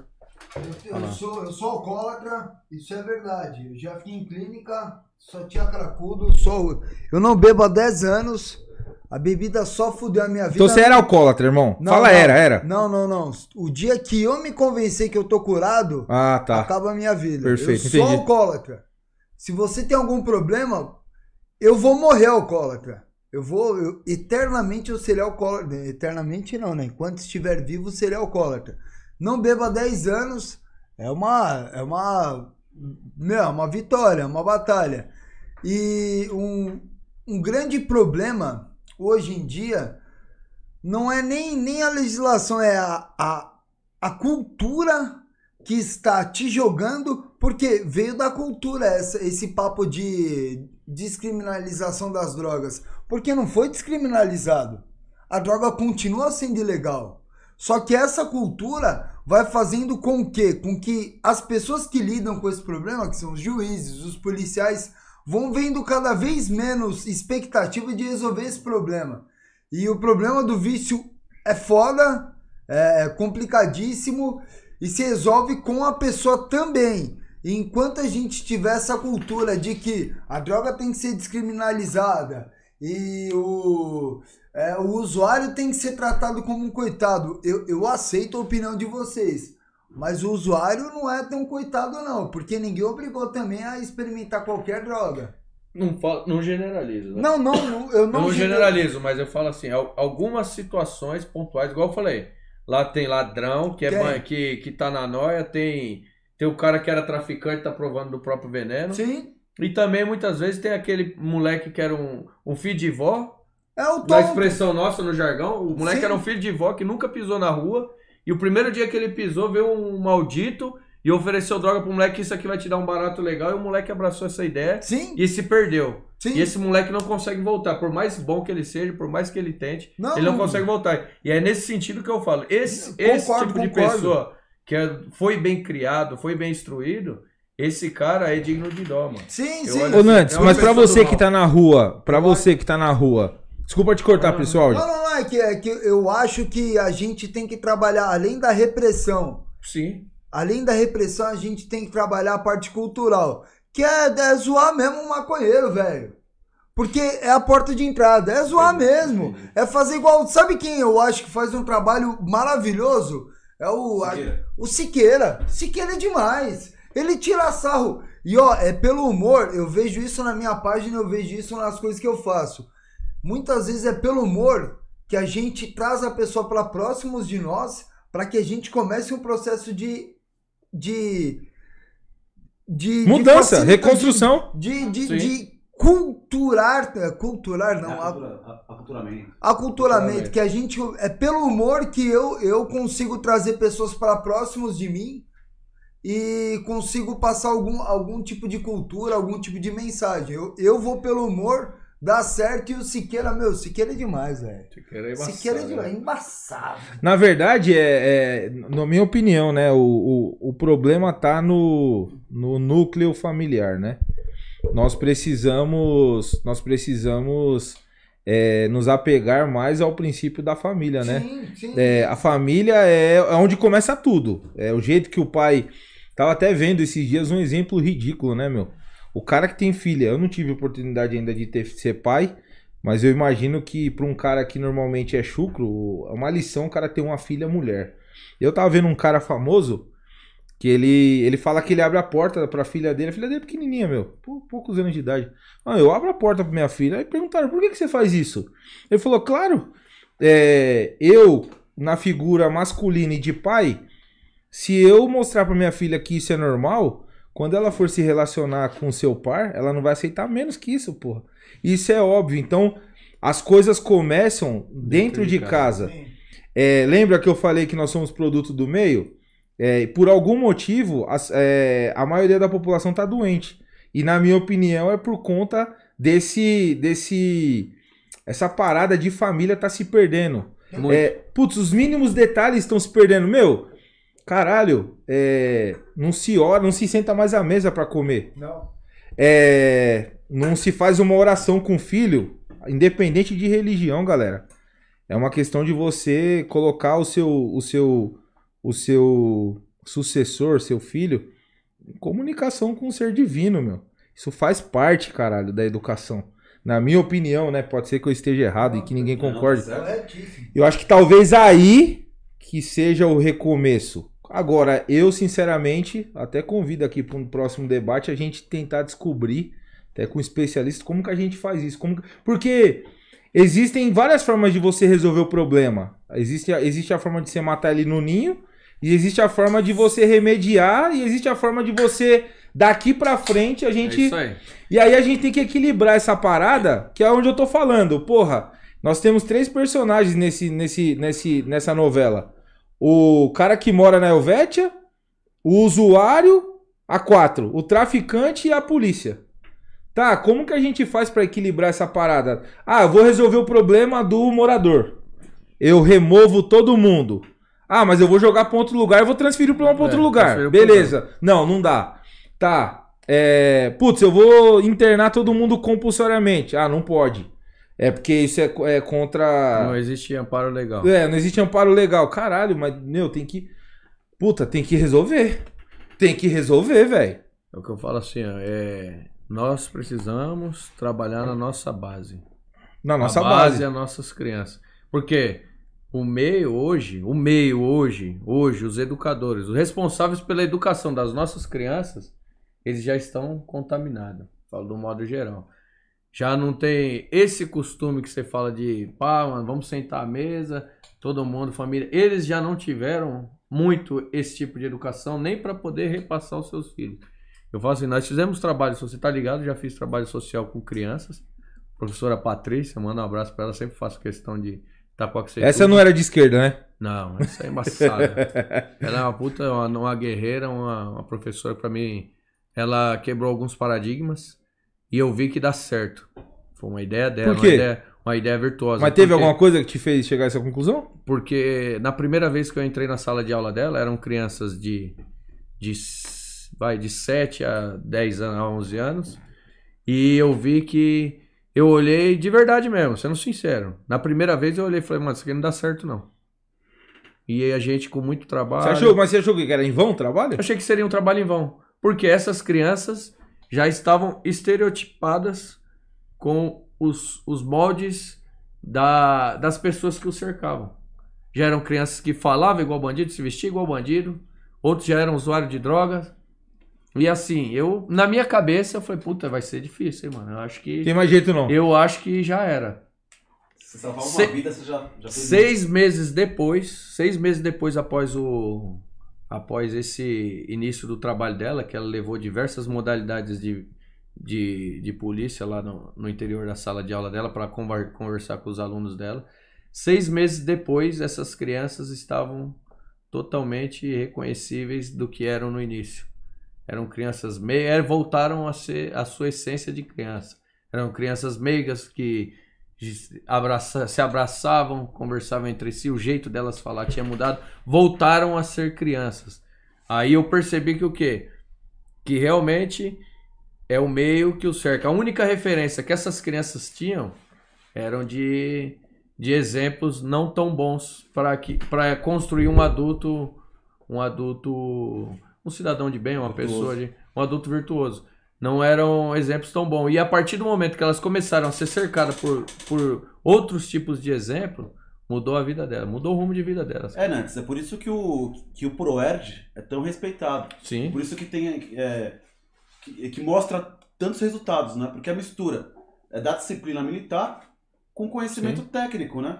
E, e, poxa, a criança, ela, ela, ela, ela quando a- tem um policial que tá dando instrução ali, ela se, ela se, ela olha para um espelho e olha uma possibilidade. Sim. Entendeu? Olha, Ela enxerga uma eu janela. Posso, é, posso Ela enxerga ser, uma janela. Eu posso ser mais do que isso. Eu Sim. posso ser policial um dia. Isso. Entendeu? Eu E, posso. e o discurso foi exatamente esse, cara. É, legal. o discurso cara. para elas, o meu primeiro discurso, no dia que eu entrei na sala, as crianças correram pro fundo com medo, choraram, e eu olhei pra sala de latão assim, eu falei, caramba, isso aqui é eu 20 anos atrás. Não, e, E eu lembrei, lembrei de mim na sala de aula, e eu exatamente falei isso aí pra eles. Falei, um dia eu tava sentado igual vocês aí. Não, e o engraçado é que essas crianças, elas levam é, conhecimento para dentro de casa. Sim. Porque às vezes o pai ou a mãe não, não sabe, não sabe é, é, diferenciar determinados atos, determinadas Sim. substâncias, determinados riscos. E ela, e ela leva conhecimento para dentro de casa. Porque às vezes você tem ali um. É um pai chucro, pô. Uma pessoa Sim, simples, exatamente. pô, que só sabe trabalhar e tal. E às vezes ela não tem conhecimento nem técnico e nem, nem científico para dizer: olha, filha, você não pode andar dessa forma, dessa forma, Sim. dessa forma, você vai te fazer mal. Então isso, isso é muito, isso é muito, É um muito programa valoroso, muito cara. importante, Não, esse é- programa é demais, cara. E é o que eu Nossa. falo assim, e, e por mais deles, né? Clamamos Sim. por mais deles. Igual eu falei, nós Sim. precisamos trabalhar as nossas bases da sociedade, mano, que é as crianças. Isso aí tem que ser urgente, cara. Ô, A gente tá perdendo. Me permite? Vai lá, mano. Só. Puta, o- a produção acabou de falar ali que tem quase três horas de programa. Nem, nem parece, né? Caramba, mano. Ô, papo da hora. Gostaria de. de Já foi. É, agradecer você, pessoal de doutor. É, já já nós vamos falar das redes sociais pra galera que quer, quer conhecer mais o trabalho de vocês. É, confesso que eu conheço, conheço há pouco tempo, conheci o pessoal de em Brasília. É, eu, pô, mano, eu falei, mano, esse cara é meio louco, de peruca rosa. Aí a gente vai pesquisando. Lembrem da reprodução? Não se permita ser um, um idiota, cara. Vai pesquisar, vai lá ver o que, que o cara pensa, o que, que o cara faz. Aí a gente, a gente vai percebendo quais são as intenções. A gente se identifica. Quando você não se identifica, você não troca ideia, não chama. Aí quando você vê que o cara troca a mesma ideia que você, que ele tá, que ele tá no mesmo caminho que você, você vira amigo igual virou. Doutor, muito obrigado. Nanteira, brigadão. É, Nossa, obrigado mano. pela sua humildade Imagina. de, de você vir aqui, de você prestigiar o nosso clube, de é louco, você eu que agradeço. de você nos honrar, que é uma honra ter, Honra é ter você aqui como, como presente. E faço dessa honra você também, pessoal. Sinta-se em casa a partir de agora. Aqui eu, eu não sou tão bem tratado pela minha família, que eles não gostam de mim. mas Família, abraço.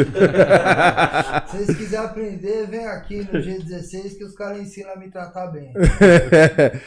Bom, galera, agradecer também o. Puta, é. Eu nunca vi. Nós, nós somos, igual você fala, não somos ninguém. Mas a gente vai observando, o pessoal viu, tem bastante gente online, velho. Teve mesmo? uma retenção boa, pelo que eu observei. É, agradecer pra você que dedicou o seu tempo nos assistindo. Espero que é, de tudo que a gente falou, algo sirva pra você, que tenha sido construtivo. E o objetivo aqui, galera, lembrando, tá? Não é ganhar dinheiro, não é monetizar. É, às vezes eu nem sei porque que eu tô expondo esse bate-papo, porque eu falo o que eu quero aqui mesmo. Eu comecei assim. Também a minha intenção fala assim, qual é o seu foco?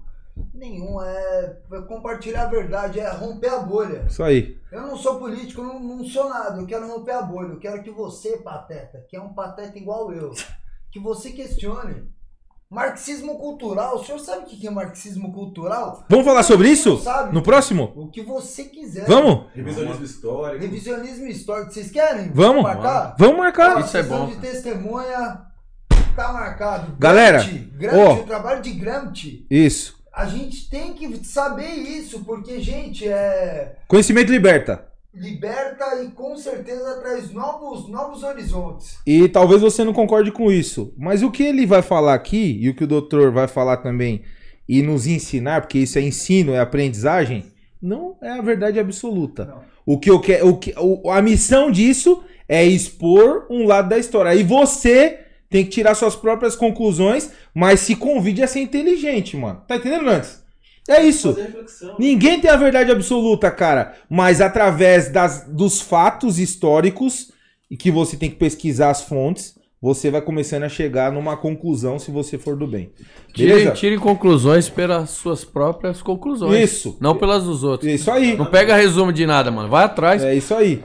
Então agradecer você. Se você não é inscrito no canal, se inscreva, curta, já dá o like aí, porque senão você vai esquecer. Dá o like, porque essa é uma forma da gente saber que a gente tá no, no caminho certo. É, Compartilha com a galera que você conhece, que acha que, que você acha que merece esse conteúdo. Vai lá no Instagram, siga-nos. Percialdi, fala do seu Instagram aí, meu irmão, do seu canal no YouTube. É o terceiro Instagram e eu acho que eu vou chegar no quadragésimo, porque os caras não gostam de mim. Eu não sei, as Big Tech me odeiam. Eu não tô nem aí. Não vou desistir. É Percy Wild 3. Percy P-E-R-C-I-W-I-L-D número 3. Dá pra colocar na descrição depois? Dá? Nossa, Depois exigente. vai colocar. Eu coloco aqui no chat. Aí, ó, vai No ser chat. no chat. Coloca e fixa. Eu, eu vou doar um rim aqui pra G16. por- Você é louco? Precisa não, mano. Você é louco, A cara. gente vai deixar o rim aqui embaixo do, Exposto, exposto. exposto só pela minha gratidão. Eu agradeço muito, Pazinho. Meu, família, aprendam com eles. Vocês não me tratam bem. Pelo amor de Deus. Não, eu, eu- vocês estão ligados que eu sou sarcástico. Não tenho o que reclamar da minha família. Mas os caras aqui são uma família. Você que tem uma empresa, sério, marca alguma coisa aqui. É, é um ambiente muito agradável. Só não vai beber, né? Pra vir aqui, pelo amor de Deus. Né? Não dá. Doutor, fica à vontade. Ó, Bem, minhas redes é brunojesus.adv. Então tá lá meu, meu Instagram. é, meu Twitter e o meu Facebook. É uma satisfação enorme ter dividido esse esse espaço com vocês. O Nantes, que é, que é um otariano conhecido, um, um grande, um, um grande guerreiro, é, bandeirante. Percy Wilde, que é meu amigo de, de 17 anos. 17 anos. É, é uma lenda também. E nosso querido Pazini, que, que tive a honra de conhecer e dividir esse espaço nesse, nesse, nesse, nesse clube, né? Que é uma referência no estado de São Paulo. Ô, louco. Então, então maravilha. É você que tá falando. tirar foto com a H, K-47, HK. HK só tem aqui, no Brasil inteiro. Só tem HK aqui. Então, poxa, muito obrigado, cara. Tamo junto, meu irmão. Vai, Tamo junto aí. foto com a K-47. Não, Demais, na moral. demais. Só aqui, só aqui. Se você nunca tirou foto com a K-47, não entre no tráfico. Vem pra cá. Bom, galera, gostaria de agradecer mais uma vez. A gente, a gente agradece muito porque a gente prefere agra- agradecer do que pedir, né? Só um, só um detalhe. Pelo amor de Deus, né? Um beijão pra, pra, pra minha mulher, a doutora Juliana, tá aqui com a gente. E Aê. deu, deu seus primeiros tiros hoje. Conseguiu, hein? Conseguiu salvar no final, irmão. no final. E aí, escutar em casa, hein, meu? Hoje eu durmo, eu durmo na minha cama. Conseguiu, conseguiu. Eu ia dormir na rua hoje. Em tempo, em tempo, hein? Agradecer também os putos esquecidos patrocinadores, velho. Permite dar um minutinho aí, aí, rapidinho. É, agradecer à Universidade do Tiro e Caça, é, a Lore Guns Armas e Munições, a Certe com Contabilidade, a PCT Advogados e a Agência Criando, beleza? É, para você que, que deseja maiores informações acerca dos patrocinadores, vai estar na descrição aí também. A G16 é um clube de tiro, a Lore Guns é uma, é uma loja de armas de fogo legalizada. A Certicom é uma empresa de contabilidade para você aí que deseja é, é, regularizar a sua empresa, se tornar um empreendedor legal que está constituindo agora, ou que já tem uma empresa e que quer uma empresa de qualidade, procura os caras lá. A PCT Advogados, óbvio, é um escritório de advocacia, e a agência Criando é a produção que cuida aqui da nossa, do nosso programa. Agradecer imensamente o Vanderlei tá viajando aí, abandonou nós, mas eu te amo, meu irmão. Tamo O junto aí. O Agradecer o Timaya, o David, o Timaya, Gu, é, toda a galera que ampara a gente aí. Existe apenas uma diferença. Uns são protagonistas, os outros são coadjuvantes. Mas o time é um só, beleza? Tamo junto aí, pode pô, pô, pô, pô.